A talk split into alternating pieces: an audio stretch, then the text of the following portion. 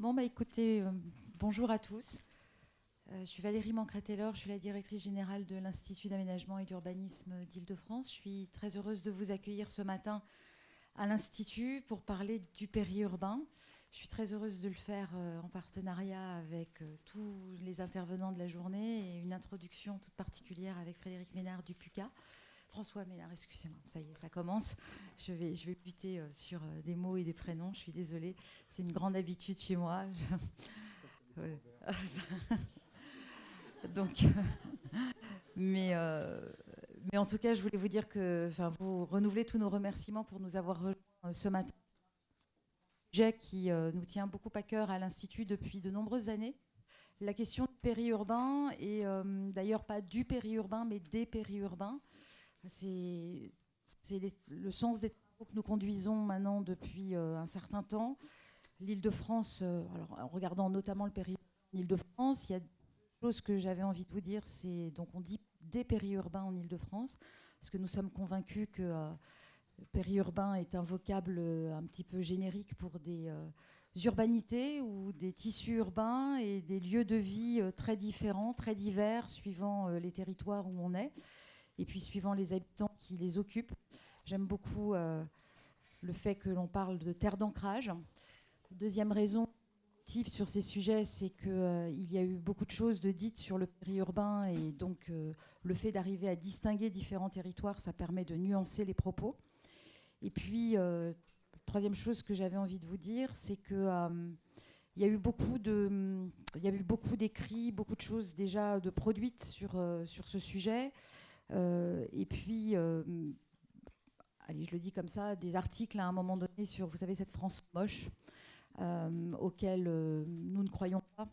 Euh, pensons qu'il y a des territoires tout simplement qui ont des temps de production urbaine et des temps d'habitation ou d'investigation par des habitants à des époques différentes.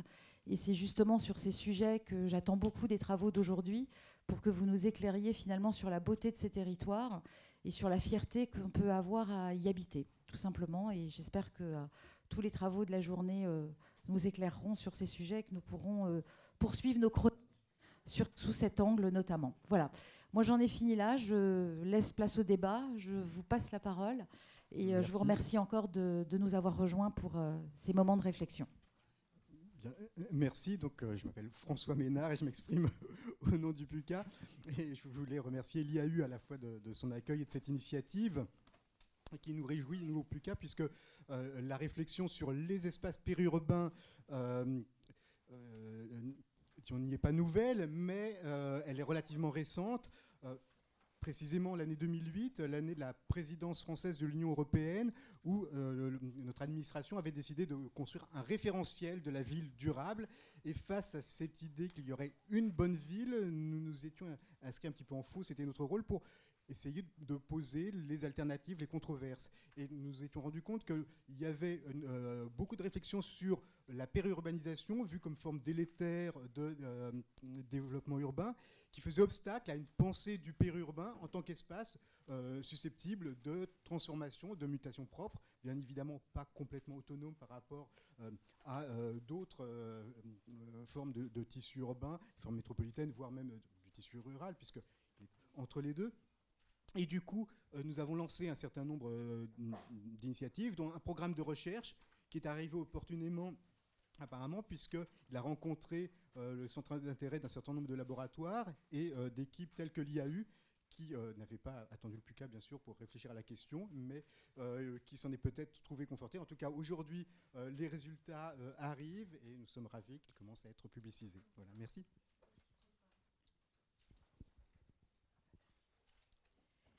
Merci. Alors pour, euh, pour introduire euh, ces trois tables rondes, je voudrais rappeler dans, quel contexte nous avons souhaité cette journée d'échange, avec euh, l'idée que l'approche comparative et le repérage des différences de contexte, de temporalité, de morphologie et de vocabulaire, mais également de, maillage administratif ou de politique publique, doit nous permettre de réfléchir sur les catégories qui sont utilisées et avancer ainsi dans la compréhension de, processus à l'œuvre dans des zones qui sont souvent décrites euh, comme moches, vous l'avez dit, ce que nous ne pensons pas, mais aussi comme un entre-deux, comme un tiers espace, avec toutes les ambiguïtés qu'il peut y avoir derrière.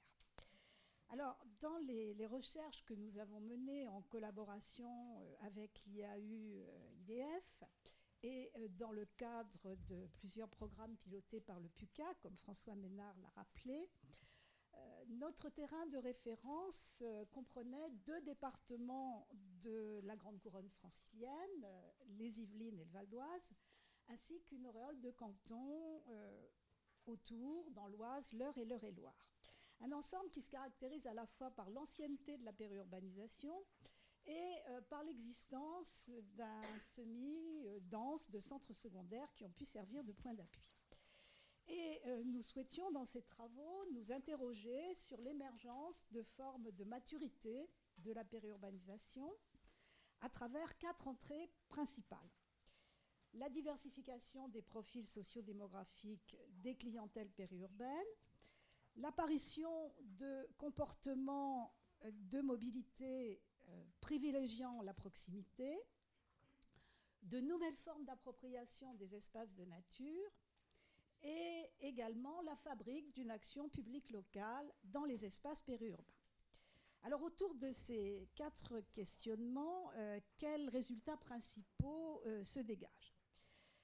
Alors tout d'abord, l'ampleur des changements intervenus dans la composition des populations et du parc de logement dans le périurbain, dans le Grand Ouest parisien que nous avons étudié, où le front de périurbanisation semble à peu près stabilisé et où les processus de densification l'emportent, qu'il s'agisse de la population, des emplois ou du bâti résidentiel, avec une progression euh, lente de la compacité des noyaux et de la part des logements collectifs. Mais euh, si les densités de population dans le périurbain ont pratiquement doublé depuis la fin des années 60, euh, on constate que les contrastes morphologiques entre les pôles urbains, les communes urbaines du périurbain et les communes rurales restent considérables et qu'on n'est pas du tout face à une homogénéisation des formes d'implantation du peuplement, pas non plus face à un continuum qui se déclinerait selon un gradient de densité décroissante en fonction de la distance au pôle d'emploi. Le plus souvent, ce qu'on observe, ce sont vraiment des ruptures franches dans les morphologies et les paysages. En termes de structure sociodémographique, âge des populations ou type de ménage, là, les discontinuités se réduisent dans un contexte de vieillissement général de la population l'opposition entre des, communes périurbaines avec une forte dominance de couples biactifs avec des enfants et des pôles urbains où sont euh, surreprésentées des personnes seules, des jeunes décohabitants et des familles monoparentales, tend un petit peu à s'atténuer, même si ces dernières catégories sont toujours plus nombreuses dans les pôles urbains, compte tenu de la structure du parc de logement, en particulier de la distribution très inégale du parc social et plus largement de l'offre locative. En matière de composition socio-professionnelle aussi, les écarts entre les communes périurbaines et les pôles urbains tendent à se réduire, avec euh, l'augmentation de la part euh, des ménages de cadre et leur très large diffusion, ainsi que la progression rapide des retraités dans le parc pavillonnaire. Mais euh, les effets de la distance à Paris, les différences entre le pôle parisien et les autres unités urbaines demeurent et parfois même s'accentuent compte tenu de processus de valorisation rapide euh, qui tendent à exclure les catégories modestes et une partie des couches moyennes des espaces périurbains les plus proches, les mieux desservis et les mieux équipés. En second lieu, l'analyse des mobilités met en évidence une intensification des échanges à la périphérie des agglomérations, aux dépens des flux en provenance ou à destination des villes-centres. Euh, la baisse des mobilités résidentielles dans les espaces périurbains s'est accompagnée d'une augmentation de la part des mobilités de proximité intracommunales ou effectuées dans un rayon de 10-15 km et si le désir de maison et d'accession à la propriété euh, alimente toujours des, déplacements, des déménagements vers les communes périphériques depuis les franges urbaines, on constate que les mobilités internes aux couronnes périurbaines se développent. L'ancrage résidentiel des ménages, le raccourcissement de leur distance de déménagement conduisent finalement à une pratique plus dense des territoires proches où s'effectue une part croissante des déplacements quotidiens. Ces comportements privilégiant la proximité, on les observe d'abord dans euh, les mobilités domicile-travail, avec une offre locale d'emploi qui s'étoffe, qui se diversifie, aussi bien dans les franges urbaines, puisque euh, le système euh, du pôle urbain parisien devient de plus en plus polycentrique, mais aussi dans les communes périurbaines où on observe un rattrapage de l'emploi, en particulier de l'emploi présentiel.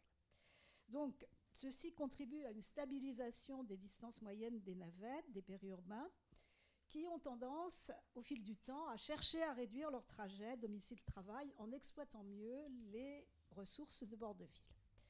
C'est également vrai pour les autres types de déplacements qui utilisent de plus en plus l'offre locale de proximité, structurée autour de petites polarités.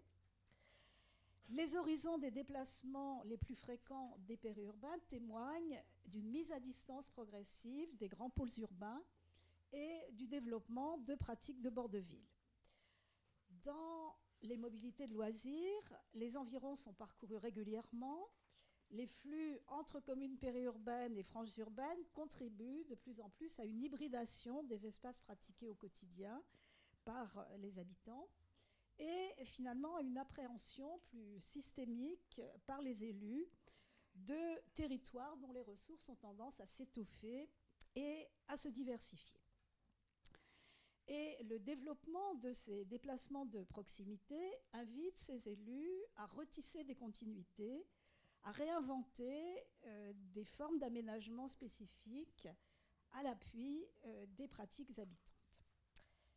Une troisième série de résultats concerne les nouvelles formes d'appréhension de l'appropriation des espaces ouverts, qui finalement avaient été d'une certaine façon mis à distance et qui sont peu à peu appropriés par les habitants et deviennent des ressources locales fortement valorisées.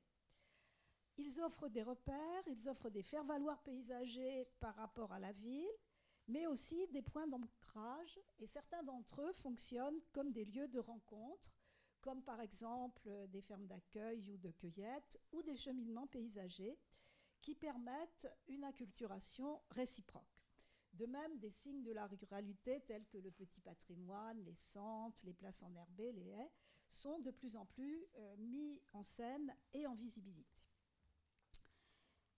Cette nouvelle place des espaces euh, ouverts participe, nous semble-t-il, d'une hybridation ville-campagne et d'une relecture plus rurale des couronnes périurbaines on, observe des évolutions assez, assez, fortes vers des processus de transaction reconnaissant la valeur et l'intérêt de cet entre-deux. Et cette hybridation est de plus en plus assumée, voire maîtrisée, et donne aux espaces de nature euh, une place dans les logiques d'affirmation et de distinction des territoires périurbains. Alors, quel a été le rôle des politiques publiques et des acteurs locaux dans, l'évolution de ces territoires périurbains? Euh, Face aux attentes des habitants, les maires périurbains sont porteurs d'une double image, à la fois de chefs d'entreprise et de pères de famille. Ils euh, développent plutôt des projets de densification douce, de diversification modérée euh, du parc de logement, pour euh, conserver ce qu'ils considèrent comme des équilibres nécessaires et pour ne pas prendre le risque d'être désavoués par leurs électeurs. Ils souhaitent euh, le plus souvent maintenir la ruralité des, communes qu'ils administrent, qui est vue comme un gage de tranquillité, de sécurité et comme le fondement construction identitaire. Mais ils veulent en même temps montrer que leur commune dispose d'une certaine autonomie et qu'ils sont capables d'en maîtriser le développement. Pour eux, les, structures intercommunales, avec leurs services d'expertise, fonctionnent de plus en plus comme un lieu d'échange et d'assurance. Cependant, les discours et les pratiques de ces maires périurbains diffèrent en fonction de la position et de la taille des communes qu'ils administrent. Et dans, dans, les secteurs de périurbanisation très, très récentes, souvent plus lointaines, les plus petites communes ont du mal à se forger un projet et le discours des maires est souvent celui d'une abdication face à la ville. Ailleurs, on voit plutôt des maires euh, porteurs de l'image d'une société locale qui est décrite à la fois comme homogène et, mixte, euh, une unité face à l'urbain et la revendication d'une identité périurbaine paysagère. Certains vont un petit peu plus loin et mettent euh, en avant une vision plus construite, plus stratégique du territoire, où les, bourgs et les petites villes proches jouent le, jouent le rôle d'accompagnateur du développement périurbain. Et ils revendiquent euh, une autonomie élargie pour cette périurbanisation assumée. Alors, la, combinaison de ces différentes approches nous a conduit à repérer dans l'ouest parisien quelques figures euh, types de territoires euh, périurbains. Une première qui pourrait être celle d'un périurbain dortoir et contraint et correspondrait par exemple aux espaces situés dans, dans le département de l'Eure, d'apparence encore très rurale et éloignée de l'agglomération parisienne. on a des ménages plus modestes qui sont souvent venus du parc social des communes de la vallée de la Seine, qui trouvent là une manière d'accéder à leur rêve de la maison individuelle en propriété. Ils sont souvent récemment installés, très endettés, et leur vécu est fortement contraint par euh, des mobilités quotidiennes qui sont à la fois éprouvantes et coûteuses. Et se dessinent peu à peu, cependant, des territoires de proximité autour de bourgs ou de petites villes, dont l'offre en commerce et services s'étoffe pour répondre aux besoins essentiels de ces populations qui cherchent à minimiser, à limiter les distances et les coûts de leur déplacement. Et en contrepoint de ces, de ces contraintes souvent très lourdes de mobilité domicile-travail, ils aspirent à une meilleure insertion dans un tissu local en construction. Et pour cela, ils sont épaulés par des élus qui cherchent à intervenir pour enrichir cette offre locale de commerce et de services. Une deuxième figure qu'on pourrait qualifier d'un périurbain choisi ou d'une habilité euh, rêvée euh, de la ville-campagne renvoie plus particulièrement à deux secteurs franciliens, la, plaine de Versailles et le PNR du Vexin.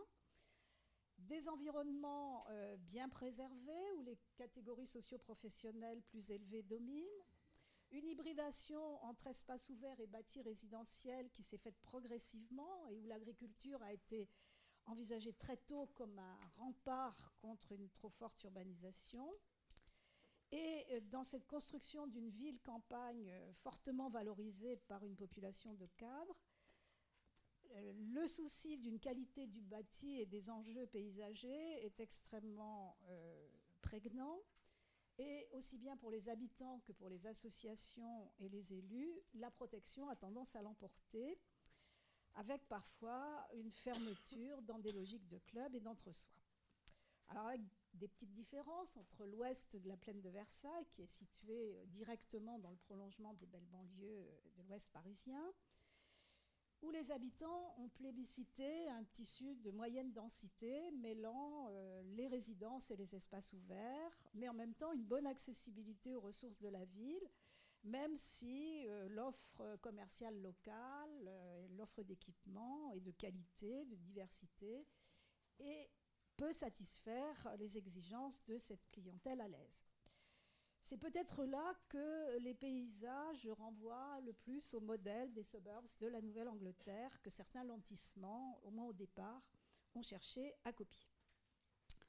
Alors dans le Vexin, les, ménages semblent plus soucieux de, de, tenir euh, leur résidence à distance de la ville et plus sensibles aux qualités d'un cadre euh, nettement agricole et villageois.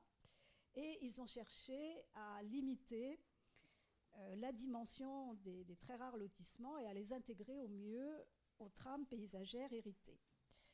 Les espaces ouverts restent perçus d'abord comme un écran contre la pression urbaine et il nous semble qu'il est plus question ici d'une coprésence dont le médiateur très actif serait le parc naturel régional plutôt que d'un véritable espace de transaction.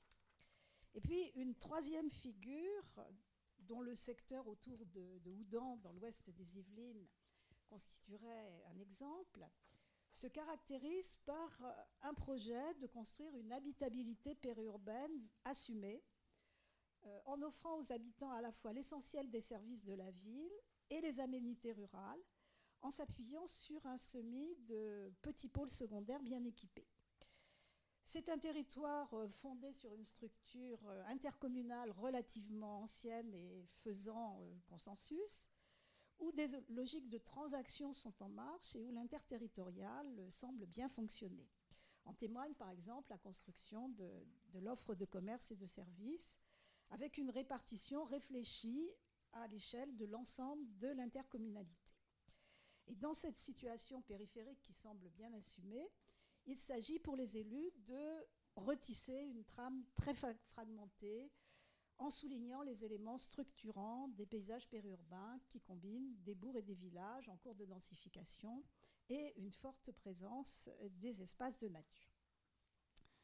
Alors, ces quelques exemples mettent en évidence la diversité des espaces périurbains dans, l'ouest francilien au sens large, avec ses marges, et nous amènent à penser que parfois décrits comme euh, transitoires, ces espaces périurbains font preuve d'une capacité à faire naître des sociabilités et des projets communs de territoire, et passent ainsi progressivement euh, du statut d'espace dortoir à celui d'espace de vie, de lieux ressources et de ressources. Et ces analyses nous ont conduit à nous interroger à la fois sur la question des temporalités et sur l'importance des effets de contextes locaux pour euh, rendre compte de la diversité des territoires, des territoires qui sont euh, très loin de s'inscrire dans un même moule et de relever de mêmes processus d'évolution face aux dynamiques métropolitaines. Et nous avons souhaité confronter ces observations concernant l'Ouest francilien à euh, des analyses portant euh, sur d'autres espaces. Et dans ce, dans ce, parcours, nous vous proposons de partir euh, du plus lointain pour aller vers le plus proche, en évoquant successivement trois contextes internationaux ce matin, puis euh, cet après-midi, l'exemple de trois grandes métropoles nationales, pour terminer par un retour sur euh, des contextes franciliens au sens large. Alors, euh, donc, nous allons commencer par un questionnement sur au fond, cette, cette notion même de, de périurbain. Est-ce que c'est une notion franco-française. Quelle forme de croissance périphérique et d'urbanisation diffuse rencontre-t-on autour d'autres grandes métropoles dans le monde? Et euh, pour aborder ces questions, nous vous proposons d'écouter successivement euh, les témoignages de Renaud Lebois, à ma droite, de l'Université euh, Paris Diderot, qui nous présentera l'apport d'une comparaison entre les fronts d'urbanisation en Californie et en Ile-de-France. Ensuite, euh, Manuel Appert, en face de moi, de l'Université de Lyon, qui travaille sur la métropole londonienne, et euh, Suzanne Ball de l'Université Paris 8, dont les recherches ont porté sur les villes nouvelles et les ceintures vertes. Donc tous deux évoqueront le cas britannique dans une présentation à deux voix. Et enfin, Ulrich Grabski-Kieron, qui est professeur à l'Université de Münster, dont elle euh, dirige l'Institut de géographie, qui nous présentera l'exemple de la Rhénanie-Westphalie et euh, les débats actuels autour de l'introduction de la notion de métropole dans l'aménagement du territoire régional. Alors, ce, regard euh, comparatif, pour mieux comprendre les effets des contextes nationaux et locaux, sur euh, les configurations de ces mosaïques euh, en périphérie des villes, effets qui peuvent bien sûr relever de plusieurs ordres de phénomènes. Les trames de peuplement antérieur, les trames foncières et agricoles face à la croissance périphérique, les cadres de gouvernance, les dimensions des maillages administratifs de base, les politiques publiques d'aménagement qui sont évidemment très euh, déterminants, mais également les types d'offres de logement dans les villes et hors des villes, ce que représente le segment périurbain dans la division sociale de l'espace dans les régions métropolitaines, et euh, bien sûr les différentes euh, temporalités dans les cycles de production de l'urbain et plus largement ceux euh, de l'économie urbaine. Alors nous allons commencer par le plus loin et je passe la parole à Renaud Lebois. Merci, merci beaucoup Martine. Il faut parler dans le micro. Donc, donc bonjour. oui, alors partir de la question euh, d'une discussion entre le cas californien euh, et euh, les franges périurbaines en Ile-de-France pose un certain nombre de questions, de problèmes. J'en vois au moins trois abordés ce matin, puisqu'on a dix minutes, il me semble. le, premier, c'est on a un débat. Le premier, c'est pourquoi en parler, pourquoi comparer, et, le statut de cette comparaison, qui, pose vraiment problème. Euh, je dis rapidement, c'est la question des banlieues à l'américaine, et la manière dont on intègre cette question des banlieues à l'américaine dans un discours comparatif. Euh, donc pourquoi en parler? La deuxième question, c'est qu'on a probablement dans le discours, dans les débats, euh, un regard qui est un petit peu surdéterminé par un certain nombre d'objets. Euh, regard surdéterminé par des objets qui ont été les edge cities, les boomburbs, les gated communities, etc. On a tous, j'ai ma part de responsabilité là-dedans, mais voilà, on, euh, a une surdétermination par un certain nombre d'objets qui ont euh, accaparé le regard comparatif. Et le troisième problème qui me semble important de souligner ce matin, c'est qu'en fait, on regarde en étant myope, avec un, un, problème de catégorie et un problème notamment de, catégories statistiques qui rendent la comparaison très difficilement opérable et qui, en fait, euh, imposent de se poser la question de quoi on parle quand on parle de croissance euh, dans les franges périurbaines les plus lointaines, aux États-Unis et en France? Et est-ce qu'au-delà d'une évidence euh, de la comparaison de la forme. Ah oui, des lotissements se ressemblent, euh, ce sont des maisons individuelles et euh, il y a des lotissements avec des routes en impasse, en boucle, etc. Au-delà de la comparaison évidente de la forme, au-delà de l'implication d'acteurs qui peuvent être occasionnellement les mêmes, de grands promoteurs internationaux comme Kaufman Broad, quelle est, quelle est par ailleurs la pertinence de la comparaison et euh, j'aborde donc par le, premier point, c'est que la pertinence de cette comparaison, elle, est posée d'emblée par la manière dont le débat est euh, ancré, je vais le dire, depuis... Euh, depuis les années 60-70 et l'ensemble des travaux qui ont porté sur les nouveaux villages. Euh, sur les nouveaux villages qui d'emblée ont posé la comparaison avec les banlieues américaines. J'utilise cette expression avec des guillemets puisqu'on la trouve dans des dizaines de travaux euh, qui commencent, qui introduisent la question par les banlieues à l'américaine. Euh, et donc on aborde très souvent les marges périurbaines par un regard comparatif un petit peu désincarné, exactement comme la France moche de Télérama, euh, qui consiste par asséner une vérité que ces banlieues sont nécessairement à l'américaine. Euh, pourquoi? Parce qu'il y avait effectivement des inspirations sur lesquelles vous êtes revenu, Martine, tout à l'heure, euh, en, termes de, en termes de conception, en termes de planification, en termes de produits périurbains, produits de promoteurs notamment.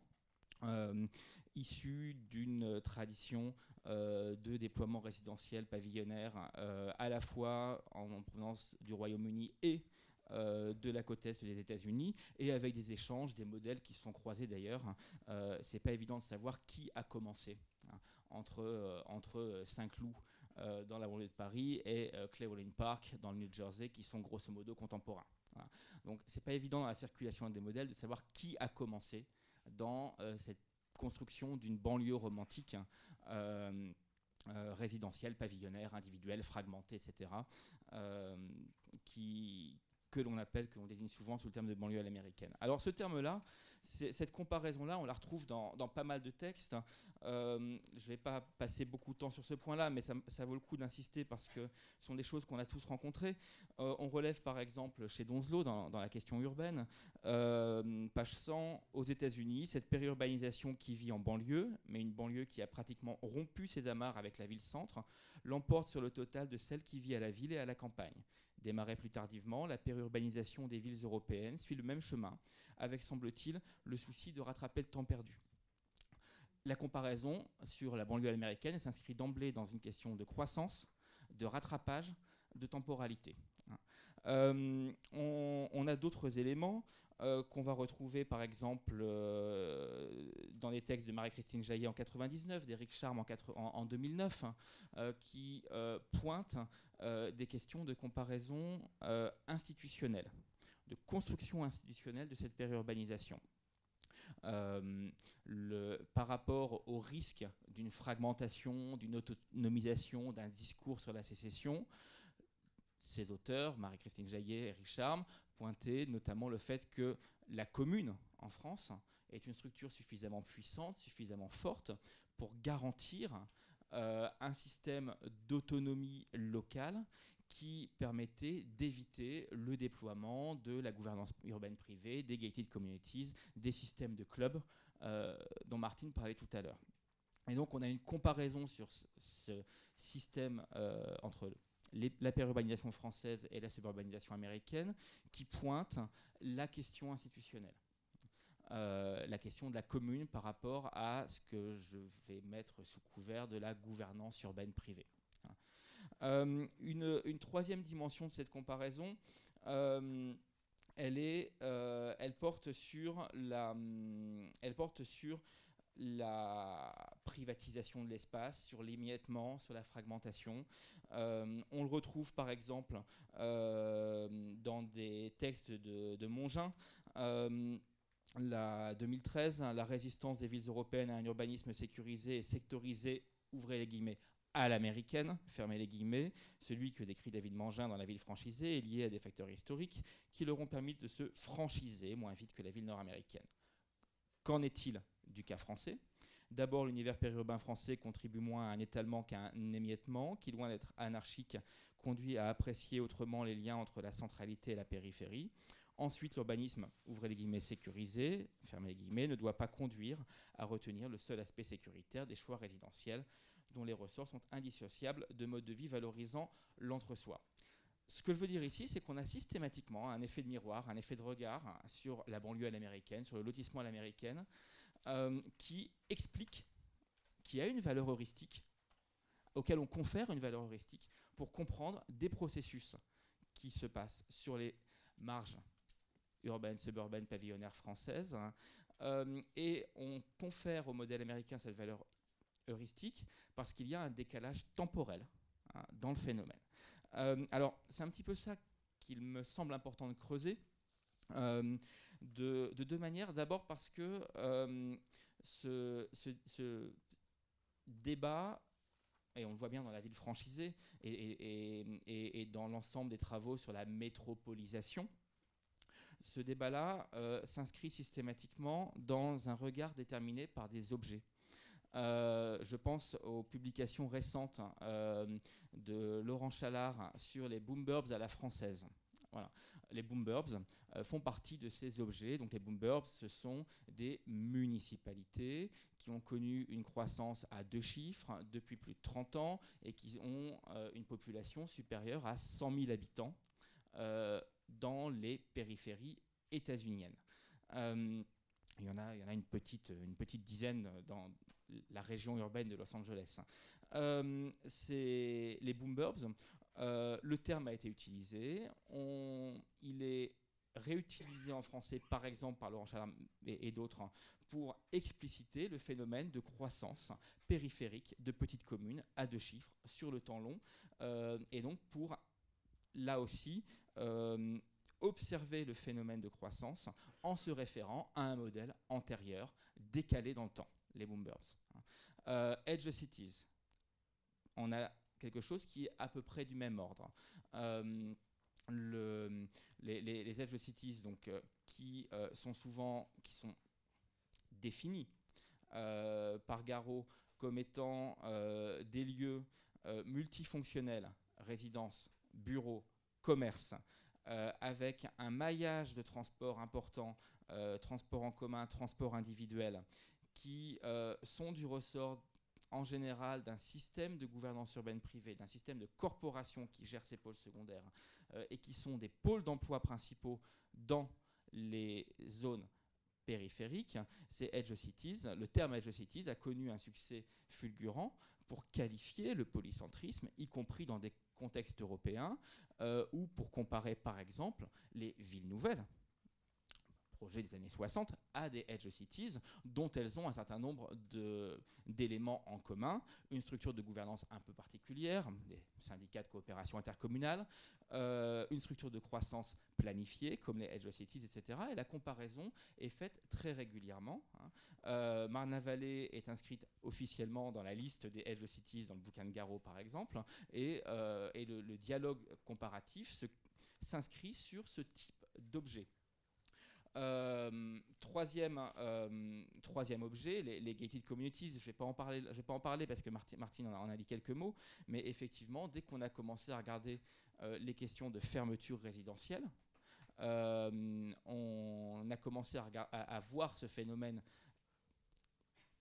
à considérer que ce phénomène émergeait en France, comme on a considéré qu'il émergeait aux États-Unis, avant de prendre le temps de l'inscrire dans le temps long de processus euh, relativement endogènes de la construction des espaces suburbains, hein, euh, liés notamment à la structure privée du foncier et à la structure privée de la gestion foncière. Ça, c'était le, donc le deuxième point sur les, objets. Le, troisième point, c'est qu'est-ce qu'on fait quand on compare les, les, françaises et les, périphéries, euh, les marges périurbaines françaises et, les marges suburbaines ou les exurbes états-uniennes, on, a un problème de, myopie. Euh, cette myopie, elle n'a jamais été résolue. Euh, le, système de définition euh, sur lequel repose la compréhension de l'étalement urbain aux États-Unis repose sur les aires métropolitaines.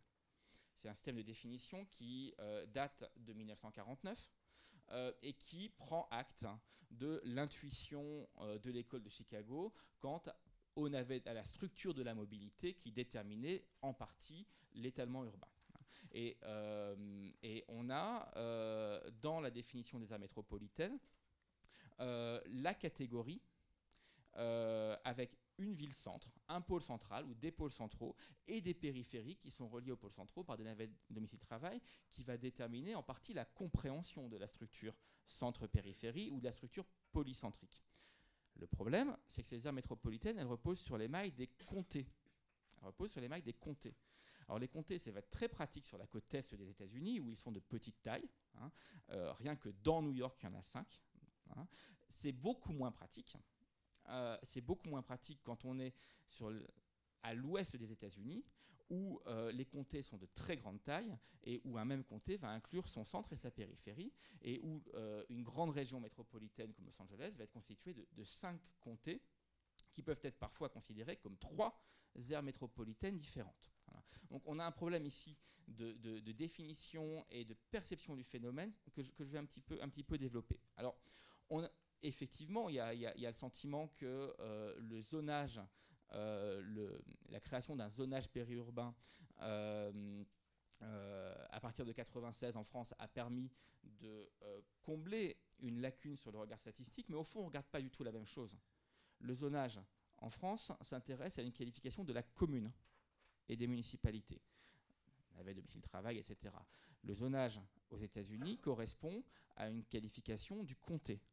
Euh, des comtés qui appartiennent, qui sont périphériques ou centraux dans ces aires métropolitaines. Donc des mailles radicalement différentes, qui fait que ce problème de mesure euh, est, un énorme débat euh, actuellement aux États-Unis, et je vais prendre les deux dernières minutes pour, insister là-dessus. C'est notamment Frey, FREY, qui publie beaucoup sur ces questions-là depuis 2012. Euh, c'est un débat qui, euh, qui est développé depuis les années 50-60 avec tout un tas de, propositions, de, mesures, de qualifications des nouvelles formes d'étalement urbain qui distingueraient les, les, suburbs, les exurbs et les suburbs les plus récentes des suburbs les plus matures qui ne sont pas du tout prises en compte par un zonage spécifique. Euh, et euh, ce débat, euh, il s'appuie sur une littérature voilà, que, j'ai pu recenser dans les travaux, qui considère plusieurs critères. les critères de densité, sont pris en compte. Et c'est quoi une densité périphérique aux États-Unis? Les critères de densité sont très variables 150, 360 habitants au kilomètre carré. Hein, les choses sont très variables et, très peu stabilisées. Des critères de croissance de population. Et très souvent, euh, on va retrouver euh, des critères de croissance de population euh, qui sont des, mm, des, croissances à deux chiffres sur une période de 20, 30 ou 40 ans. Et donc ce qui importe pour définir ces lieux où il y a une dynamique d'exurbanisation et de périurbanisation, ce sont des observations des taux de croissance de population. On retrouve un peu l'idée des boom derrière, mais qui, elle, ne se focalisait que sur des grands ensembles résidentiels. Euh, par ailleurs, on revient euh, régulièrement sur la question euh, des navettes domicile-travail, avec des seuils dont on se rend compte qu'ils ne sont pas du tout stabilisés. 20%, 30%, 40%. Vers un pôle central selon les chiffres, hein, selon les catégories qui sont utilisées. et les travaux dont je vous parle ne sont pas des travaux des années 50. Euh, ce sont des travaux euh, dont les références sont 94, 2005, 2005, 2006, 2006 et 2007 pour les derniers de langue. Hein. Euh, le, langue étant l'un des plus récents, et lui ne retenait que le critère de croissance de la population sur 30 ans. Donc ce que je suis en train de vous dire, c'est que on, part de choses qui paraissent extrêmement stables, Hein. C'est entendu, il y a une catégorie périurbain en France. On sait ce que c'est qu'une banlieue à l'américaine. On sait ce que c'est qu'un centre et des périphéries aux États-Unis parce qu'il y a une catégorie statistique pour le définir, c'est l'aire métropolitaine, qui a évolué d'ailleurs. Hein. Euh, je renvoie notamment aux travaux d'Anne Bretagnol sur cette question de l'évolution de l'aire métropolitaine.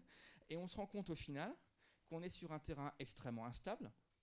Euh, euh, parce que les catégories sur lesquelles on réfléchit pour qualifier les suburbs matures les suburbs les plus récentes, les exurbs aux États-Unis, sont des choses qui sont extrêmement discutées et pas du tout stabilisées encore aux années 2000 pour qualifier des formes ultra contemporaines de développement suburbain.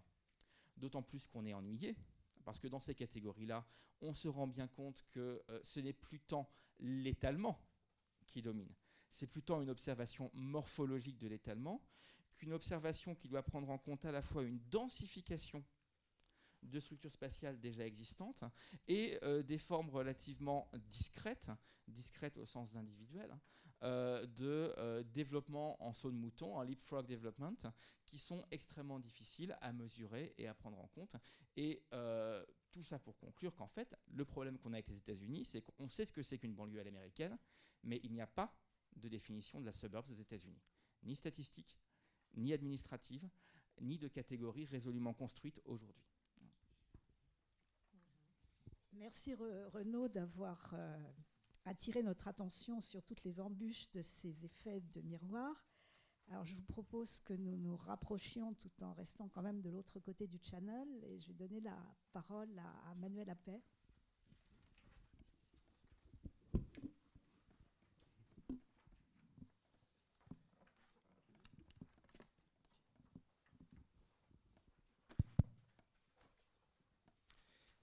Merci Martine de, et, au, LABEX aussi, à l'IAU de m'avoir convié à cette, à cette euh, journée de, séminaire sur le périurbain.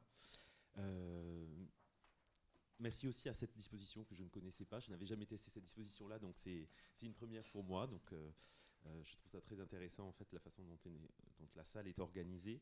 Alors comme vous le savez peut-être, je ne suis pas spécialiste du périurbain. J'ai travaillé d'abord sur les questions de transport et de mobilité à Londres, puis aujourd'hui sur les questions euh, plutôt euh, autour des tours et la question de la densification. Euh, donc un terrain londonien que je, pratique depuis une dizaine d'années Alors, euh, moi, j'aurais une autre perspective par rapport à, Renault, qui est une perspective probablement un peu moins théorique sur les catégories et un peu plus de, on va dire, géographie régionale, euh, plus classique, euh, et aussi un point sur l'aménagement. Mais après, j'imagine qu'on reviendra dans le débat sur les questions de catégories, la pertinence en fait des comparaisons en fait, et ou les conditions de pertinence de ces, comparaisons. Donc mon intervention, elle, est en, deux temps. D'abord, je voudrais revenir euh, sur les traits principaux de l'espace ou des espaces périurbains londoniens. Et puis ensuite, euh, euh, rappeler un certain nombre d'enjeux contemporains concernant ces espaces, avec de grandes similarités, mais aussi de grandes différences avec ce qui peut se passer en, région parisienne. Alors j'avais, voilà, vous avez aussi un feuillet avec des tas de documents, donc c'est un petit peu une, orgie de documents, il y en a peut-être un peu trop. Euh, et puis, euh, il y a beaucoup à dire aussi également sur les, catégories utilisées et euh, sur les chiffres donc, du coup, qui sont donnés.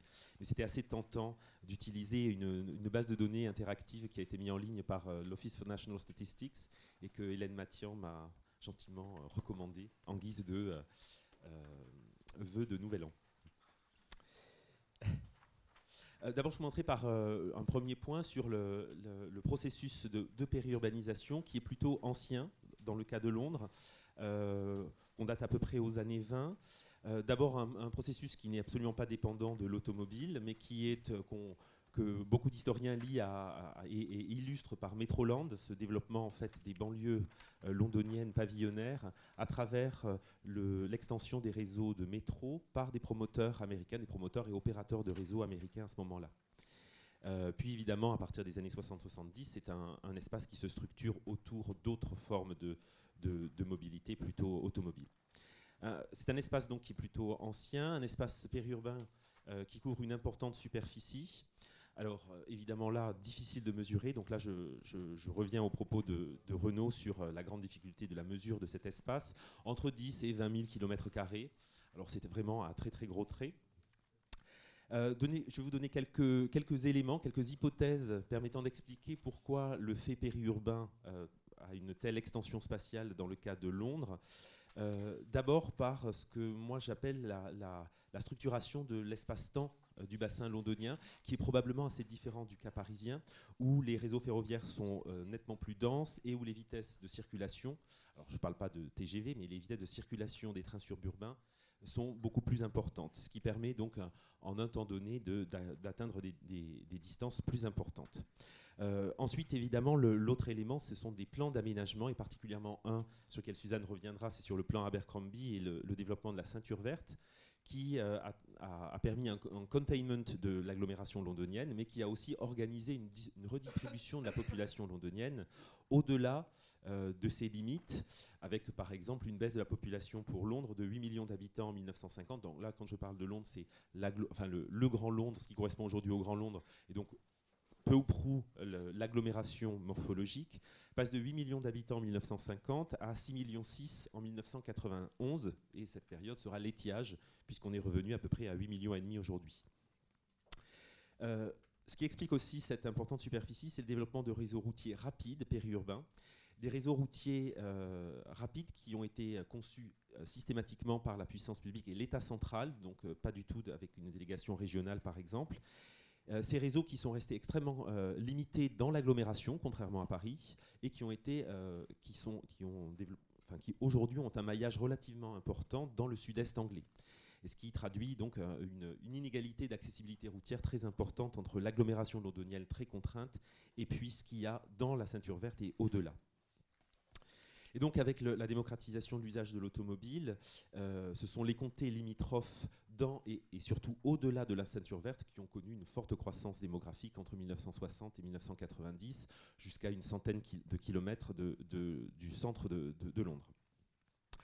Euh, dernier point également, qui est aussi lié au plan Abercrombie, c'est la décision de créer un, important nombre de villes nouvelles à partir de, petits noyaux existants dans le sud-est anglais à des distances un peu plus importantes euh, que les villes nouvelles euh, parisienne, donc plutôt entre 40 et 90 euh, km du, centre de Londres. tout cela conduit aujourd'hui à un espace périurbain complexe, donc peut-être des espaces périurbains, euh, avec une structure plutôt polycentrique. Euh, et là, je me réfère aux travaux de euh, Kathleen Payne et, Peter Hall sur les Megacity Region en 2004 et 2005, sur les travaux aussi de Guy Baudel en 2002. Alors, un polycentrisme quand même atténué, hein, on n'est pas dans, la, dans la Ruhr en Allemagne, on a quand même la dominance d'un cœur métropolitain important, notamment en termes de concentration de l'emploi la tendance dans, ce système polycentrique est à probablement, euh, non pas vers plus de polycentrisme, mais depuis les années 90, à un renforcement du poids du centre dans, dans ce système polycentrique. Ce qui est peut-être à rebours d'un certain nombre de tendances qu'on peut identifier dans d'autres métropoles. Les périphéries, y compris proches de Londres, sont structurées par des villes secondaires de taille relativement importante, des villes secondaires qui étaient des villes-marchés, des villes universitaires, des villes de croissance désignées dans les années 60 et des villes nouvelles aussi euh, issues du plan Abercrombie. Alors, euh, ces villes ont des tailles différentes, mais euh, un certain nombre d'entre elles dépassent les 100 000 habitants. Elles ont un, pouvoir de polarisation assez fort en termes sur les flux, sur les flux quotidiens, les flux notamment au domicile-travail, mais aussi les, les flux pour l'accès au commerce de détail notamment. Alors ce polycentrisme qui est très théorique, euh, il est aussi contraint par un certain nombre d'éléments, euh, euh, soit liés à, l'environnement, l'estuaire de la Tamise qui joue, et l'absence de pont dans l'estuaire de la Tamise qui joue quand même un effet barrière très important à l'est de la ville. Et ce polycentrisme est aussi bien distendu par la ceinture verte, et je reviendrai après, la ceinture verte qui, qui n'a de cesse d'avoir été renforcée, mais qui est aussi en permanence en débat ces espaces qui entourent Londres, donc dans un, rayon plus ou moins grand, euh, entre 20 et puis entre 10 plus, entre 15 et 90 km, euh, a connu une croissance continue relativement forte puis une croissance qui a décéléré sensiblement. Euh, le solde migratoire avec Londres se maintient, c'est-à-dire qu'on a toujours un, accroissement de population lié à des départs provenant du, Grand Londres, mais la population sur place, vieillit et le croix naturel a tendance à se réduire. Euh, aujourd'hui, la croissance de ces, espaces en, moyenne, est inférieure au centre de la métropole, où là, le solde migratoire international est beaucoup plus important et le croix naturel également bien plus important. En termes de, forme prise par cette, euh, euh, périurbanisation, euh, on a vraiment des, cas assez emblématiques de périurbanisation. C'est une croissance extensive, pavillonnaire en Cosse, où là on en a quand même une quantité relativement importante de, constructions périphériques, que ce soit aux marges de Londres ou euh, aussi aux marges des villes secondaires qui sont dans le bassin londonien, donc des espaces pavillonnaires en Cosse. On continue à construire ce genre d'espace justement encore, euh, avec peut-être une particularité, probablement une similitude là avec ce qui s'est passé euh, dans la Randstad, des densités relativement élevées, de 40 à 60 logements à l'hectare dans la partie la plus proche de Londres, donc entre 10 et 30 km de Londres, et puis au-delà, entre 25 et 45 euh, logements à l'hectare dans des périphéries un petit peu plus éloignées.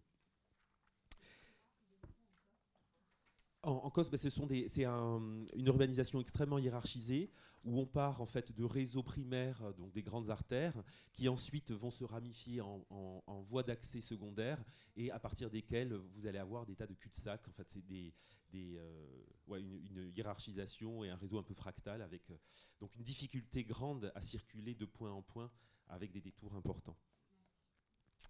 Euh, en termes de, formes architecturales, euh, bah, ce qu'on peut dire, c'est que le périurbain, notamment à partir des années 80, a embrassé le, post, le postmodernisme. Euh, les styles architecturaux sont très variés. ils, font référence, ils ont fait référence au début, dans les, années, dans les années 70, on a des formes qui, restent plus empreintes du modernisme. À partir des années 80, on retourne à des inspirations à partir de grands, euh, de grands courants architecturaux britanniques, je pense notamment aux Tudors et aux Géorgiens, qui vont être euh, très fréquemment utilisés dans ces, dans ces quartiers, avec aujourd'hui une, plus grande diversification, des références régionales euh, de plus en plus marquées. On va distinguer ce qui se fait dans le Kent de ce qui va se faire dans l'East Anglia, au nord-est de Londres, où là on va avoir des styles qui vont se rapprocher justement de New England sur la côte est des États-Unis, puisque c'est de là-bas, enfin c'est de l'East Anglia qu'est venu le style New England. Avec évidemment la campagne idéalisée. Contrairement à d'autres pays européens, le, les styles modernes euh, les architectures minimalistes, etc., et sont très très peu utilisées. Il y a eu quelques cas comme ça de, quartiers construits par Richard Rogers qui n'ont pas beaucoup euh, eu de succès par rapport à la population. Donc on a quand même un, idéal et un imaginaire qui est fortement ancré sur, euh, qui est fortement focalisé sur le, le bâti de la campagne anglaise, donc de plus en plus régionalisé. On assiste si on regarde un petit peu plus près quand même, étant donné l'importance euh, de l'armature urbaine aussi dans ce bassin londonien, il y a aussi des distinctions à faire entre le cœur des villes secondaires et ce qui se passe dans, leurs marges. On a quand même une concentration importante d'habitats collectifs euh, et locatifs dans, euh, du bâti avec une hauteur relativement modeste dans ces villes secondaires avec, euh, euh, si je, là je vais assez rapidement sur la question du marché euh, immobilier ou sur la question du, logement plus généralement, on a une contraction comme dans le reste de l'Angleterre de l'habitat social et une, augmentation significative jusqu'à une date récente du, de la propriété privée avec des taux qui sont très importants dans les, marges de l'agglomération londonienne aux alentours de 70%. J'en viens euh, maintenant au, deuxième point, euh, au dernier point pardon, euh, concernant ces grands traits en fait de ces espaces périurbains autour de Londres, parce que je vois que je, prends beaucoup, beaucoup, de temps. la question de la, mobilité. la mobilité a été est principalement caractérisée par une multipolarisation, avec une dominante encore une fois de l'agglomération centrale. Les navettes domicile-travail, les flux quotidiens, au-delà des, domiciles-travail, sont relativement complexes du fait du euh, semi-urbain dans le bassin londonien. Les déplacements à grande distance sont principalement euh, euh, assurés par le transport routier et le, transport ferroviaire, particulièrement à destination du cœur de la métropole. Et donc, ce qui est une des particularités, ce sont les vitesses élevées de, circulation des vitesses élevées, notamment à cause du système ferroviaire et du réseau ferroviaire avec d'importantes distances entre les stations et des vitesses commerciales importantes, et également la part importante du réseau autoroutier ou de voies rapides dans la partie extérieure de l'agglomération, qui, en théorie, permet des vitesses de circulation euh, relativement importantes par rapport à un cœur d'agglomération. Alors de là, de ces grands traits, euh, j'en ai euh, sorti quelques enjeux alors, euh, ce n'est pas du tout exhaustif euh, et ça concerne un certain nombre de points qui ont été développés sur les caractéristiques de ce bassin londonien. D'abord, c'est euh, peut-être pour. J'ai fini par les transports et pour rebondir sur cette question, c'est la, la, congestion qui est très marquée à la fois sur rail et sur route. avec un, gradient d'intensité de cette congestion qui est quasiment totalement atténué. C'est-à-dire qu'on a autant de congestion dans les périphéries éloignées, voire même plus que dans l'agglomération et une saturation des réseaux qui peut, euh, ferroviaires qui démarrent dans les villes secondaires qui sont relativement importantes et qui peuvent émettre un grand nombre de navetteurs vers Londres. Euh, le, la deuxième, euh, le deuxième enjeu, probablement, c'est aussi la question de la ceinture verte et qui est assez liée à, la question de la congestion.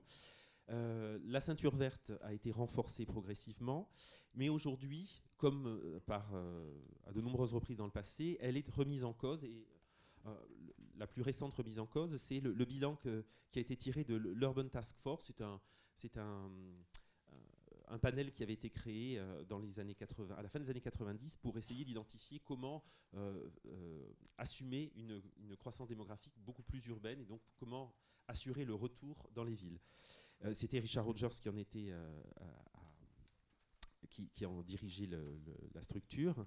Euh, et ils avaient identifié à ce moment-là le rôle des ce qu'ils appellent des brownfield sites pour l'intensification urbaine. Donc c'était des sites à euh, réurbaniser d'anciennes friches. Il se trouve qu'aujourd'hui, dans le cas de Londres, on est arrivé à une très grande consommation de ces terrains. Et donc on repose la question de la ceinture verte qui joue comme une barrière aussi, comme un, frein à l'urbanisation et comme un, élément d'augmentation des distances à parcourir dans le bassin londonien. Sur les déplacements sur courte distance ou en mode doux, euh, c'est une tendance qui, euh, qui, probablement à une échelle fine peut être vérifiée. Donc là, je n'ai pas d'éléments pour pouvoir euh, discuter. En revanche, ce qui est, ce qui est apparu à travers le, les, éléments de recensement de, la différence entre 2001 et 2011, c'est qu'on a un renforcement du pôle central de Londres, de l'agglomération, un accroissement des déplacements à longue distance, un accroissement de l'usage du train et une diminution des modes doux ou de la marche ou du vélo dans les espaces périurbains dans un rayon au moins de 15 à 40 km de, la ville. Donc il semblerait que euh, la, question toujours de ce renforcement du, cœur métropolitain, notamment en termes d'emploi, euh, par rapport aux périphéries, est de nature à euh, repolariser un certain nombre d'espaces périphériques.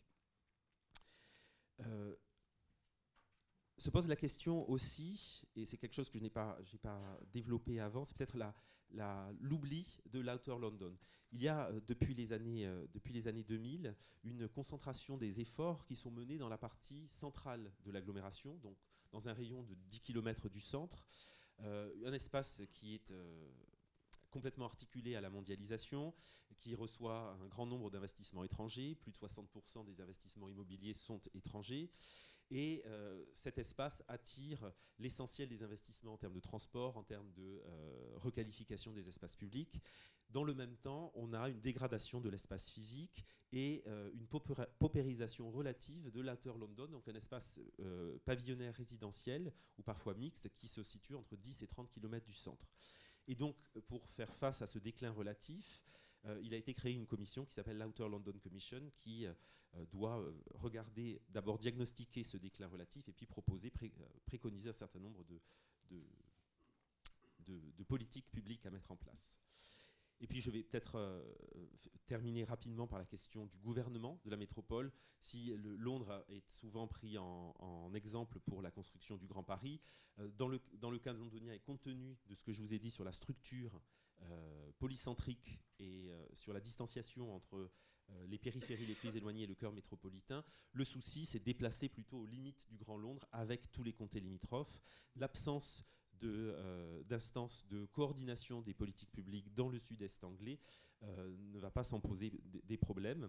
Et dans le même temps, à une échelle beaucoup plus locale, euh, se mettent en place des contre-pouvoirs localistes, notamment les neighborhood plans, qui sont des plans proposés par des collectifs habitants euh, en général face aux pressions immobilières et foncières. Et donc on a à la fois un problème de gouvernement à l'échelle, euh, on va dire à la plus petite échelle stratégique, et puis aussi localement avec des contestations qui se structurent de plus en plus autour de Neighborhood Plan. j'ai été très long, désolé. Suzanne, je passe la parole pour euh, nous parler de l'autre, d'un autre volet de la, de la métropole et de la région métropolitaine londonienne. Veuillez m'excuser euh, de lire mon texte, mais je pense que cela permettre de rendre ma communication plus facilement compréhensible et de la faire tenir de 10 minutes. Dans le contexte britannique, périurbain désigne la Greenbelt, ou centre vert, pardon, ou centre vert, c'est-à-dire les espaces entourant les grandes villes du pays. On peut bien sûr contester la traduction de périurbain par Greenbelt, on pourrait traduire par Urban Rural Fringe, Outer City, Urban Hinterland, Ex-Urban, Urban, Edgelands ou même simplement Peri-Urban. Cependant, aucun de ces autres termes ne tient la même place que Greenbelt dans la culture britannique. La Greenbelt est récemment devenue l'un des aspects les plus controversés de la politique britannique de management du territoire la Grande-Bretagne a besoin de construire 250 000 nouveaux logements par an d'ici 2020.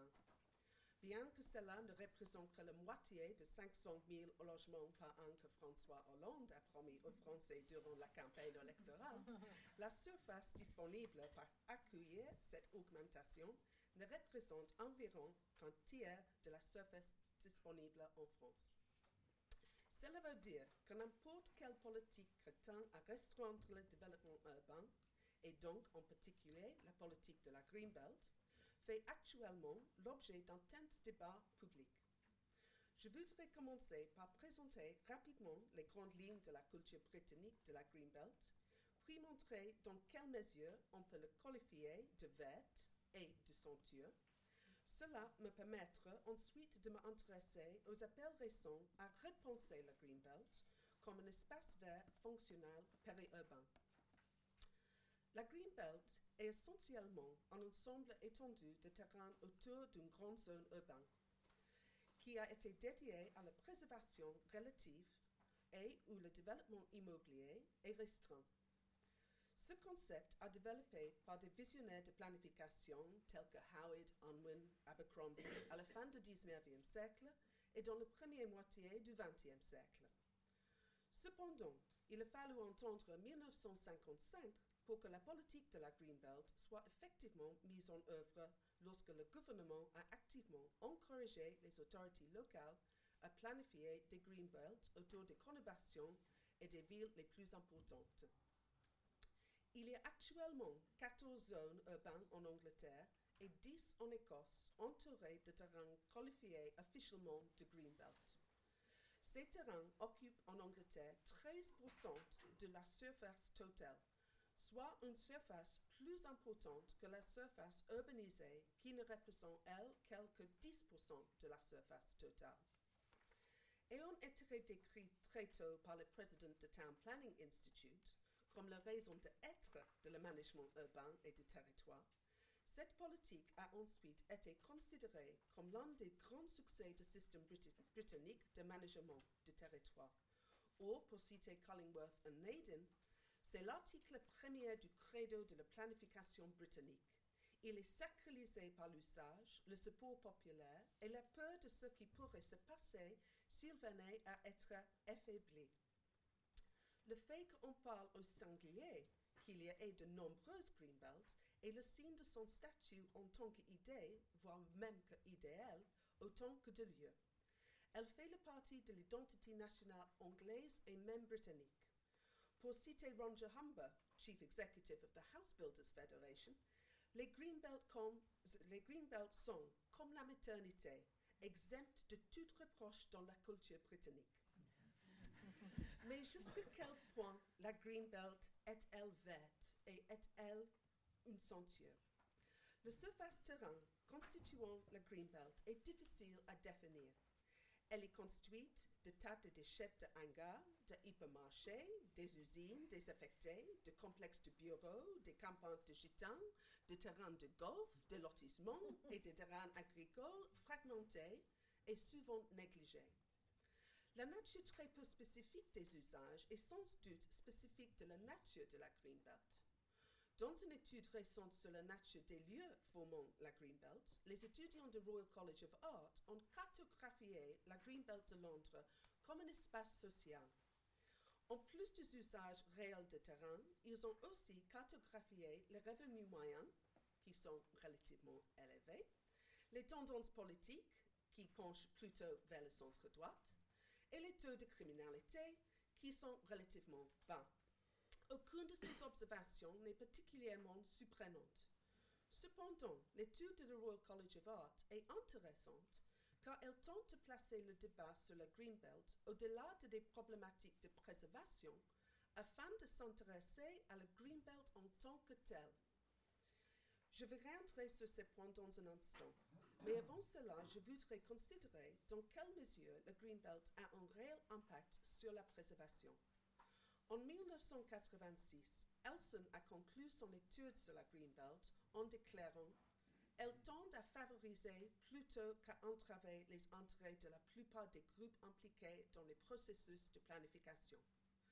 Le fait qu'elle soit capable de répondre à un large éventail d'intérêts relatifs au territoire est en grande partie dû à la manière souple dont la politique est mise en œuvre.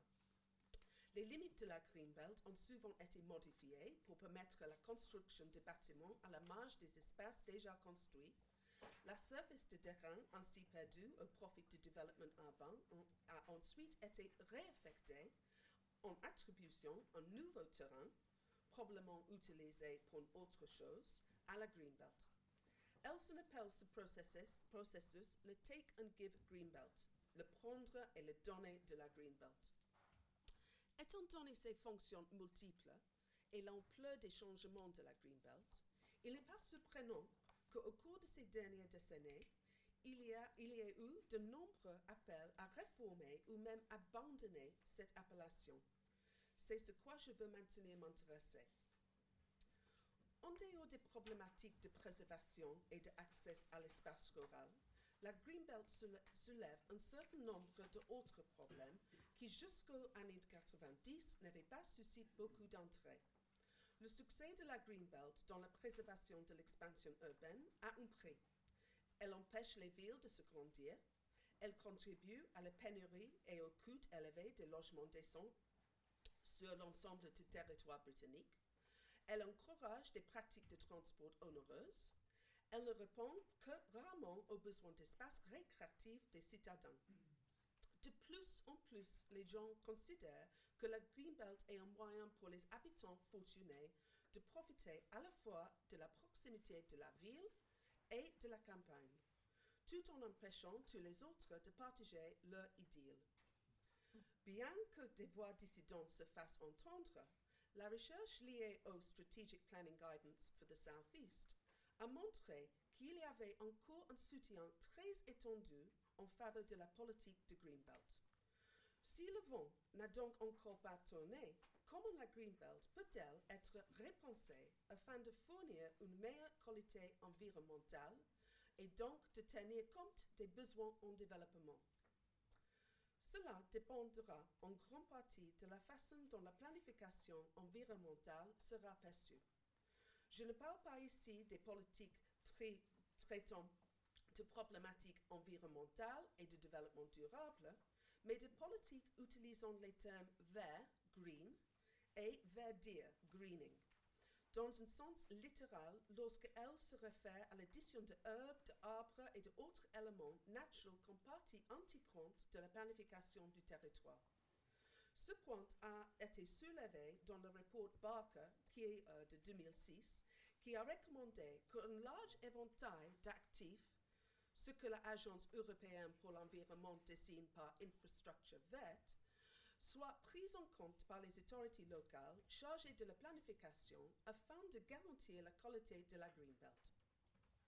Les infrastructures vertes se présentent sous les formes variées, parmi lesquelles on peut citer arbres des rues, bas-côtés, haies, toites et murs végétaux, jardins partagés, rues piétons et pistes cyclables, étangs, ruisseaux, fossés, canaux, lacs, etc. L'Agence européenne pour l'environnement n'utilise pas seulement le terme infrastructure verte comme un simple résumé de l'inventaire des zones vertes, mais plutôt comme un moyen de connecter les éléments variés afin de renforcer la résilience des écosystèmes et de développer les bénéfices environnementaux multiples. En Grande-Bretagne, un thème récurrent dans ces initiatives écologiques est le besoin de travailler ensemble vers un processus plus intégratif de planification spatiale au sein d'un réseau d'espaces verts et d'îlots de nature. C'est pourtant là que le gouvernement national fournit le moins de soutien. Dans le cadre de son agenda localiste, le gouvernement de coalition a tenté de révoquer le Regional Planning Guidance. Les pouvoirs de planification sont dé- décentralisés au profit des autorités locales. En 1913, le gouvernement a donné plus de responsabilités et de pouvoirs aux autorités locales en annonçant des plans grandement controversés permettant le développement de logements dans les zones de Greenbelt et dépendant de permissions de planification locale. Quels seront les dégâts ou à quel point les initiatives écologiques seront-elles interconnectées? Cela dépendra largement des différentes autorités locales impliquées. Le théorie de la Greenbelt, qu'elle soit celle de Thomas More, Elizabeth I, Ebenezer Howard, Raymond Unwin ou Patrick Abercrombie, a été développée en réponse aux problèmes de leur temps. Un manque cru de logements en Grande-Bretagne et le besoin de fournir des espaces verts dans le cadre d'un processus de planification spatiale plus intégré impose, de repenser le Greenbelt. Sur le long terme, la recherche et l'éducation favoriseront certainement cette nécessaire réflexion. Mais dans le média et en l'absence de directives à l'échelle nationale ou régionale, la Greenbelt semble loin de pouvoir se transformer en effort partagé pour revêtir la ville, la périurbaine et au-delà. Merci pour votre attention.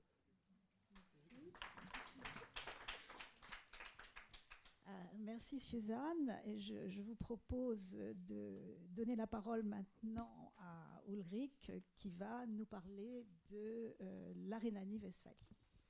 Merci, merci pour avoir passé euh, la parole Euh, bonjour à tous. Je veux vous mener euh, en à, à- Allemagne. Je suis une des deux personnes dont langue maternelle n'est pas, le français. Je, vous, je vous prie de- d'excuser mes fautes, mais je, me lance, je me lance au défi de, parler français.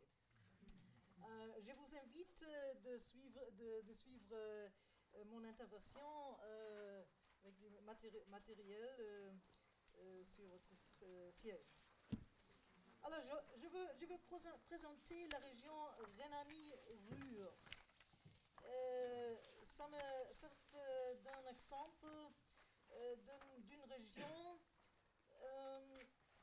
aussi contestée et mal aperçue par la complété de, de son euh, habitants.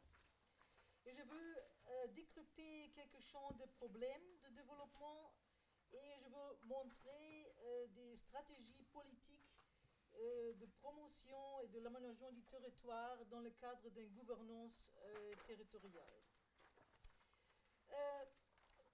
C'était c'était en euh, euh, c'était en c'est quoi euh, 1997 c'est euh, 1997 euh, on a euh, publié cette idée directrice de l'aménagement du territoire.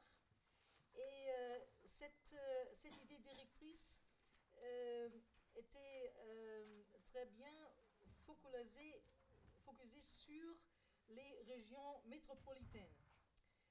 Et euh, cette idée directrice, à cette époque-là, avait ouvert euh, des discours très denses euh, sur les métropoles. Les discours étaient vraiment centrés sur les métropoles et moins sur les, couronnes, les, les- petites et les grands couronnes. C'était vraiment les, les villes, les centres qui étaient dans, euh, qui euh, euh, les cœurs de ces discours. Euh,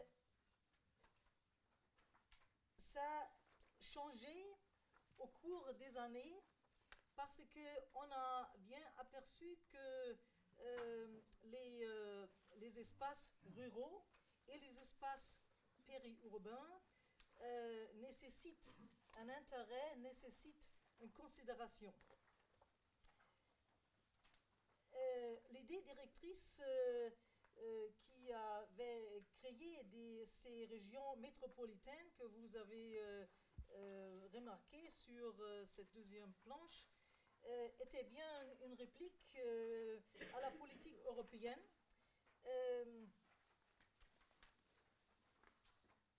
Parce que cette politique européenne a demandé de positionner euh, des régions métropolitaines. Mais comme les idées directives euh, euh, n'avaient pas le caractère d'un outil législatif en Allemagne, c'était, un outil d'orientation et de promotion. Les États fédéraux allemands ont déployé des, efforts différents à créer, à s'insérer dans cette catégorie de régions métropolitaines.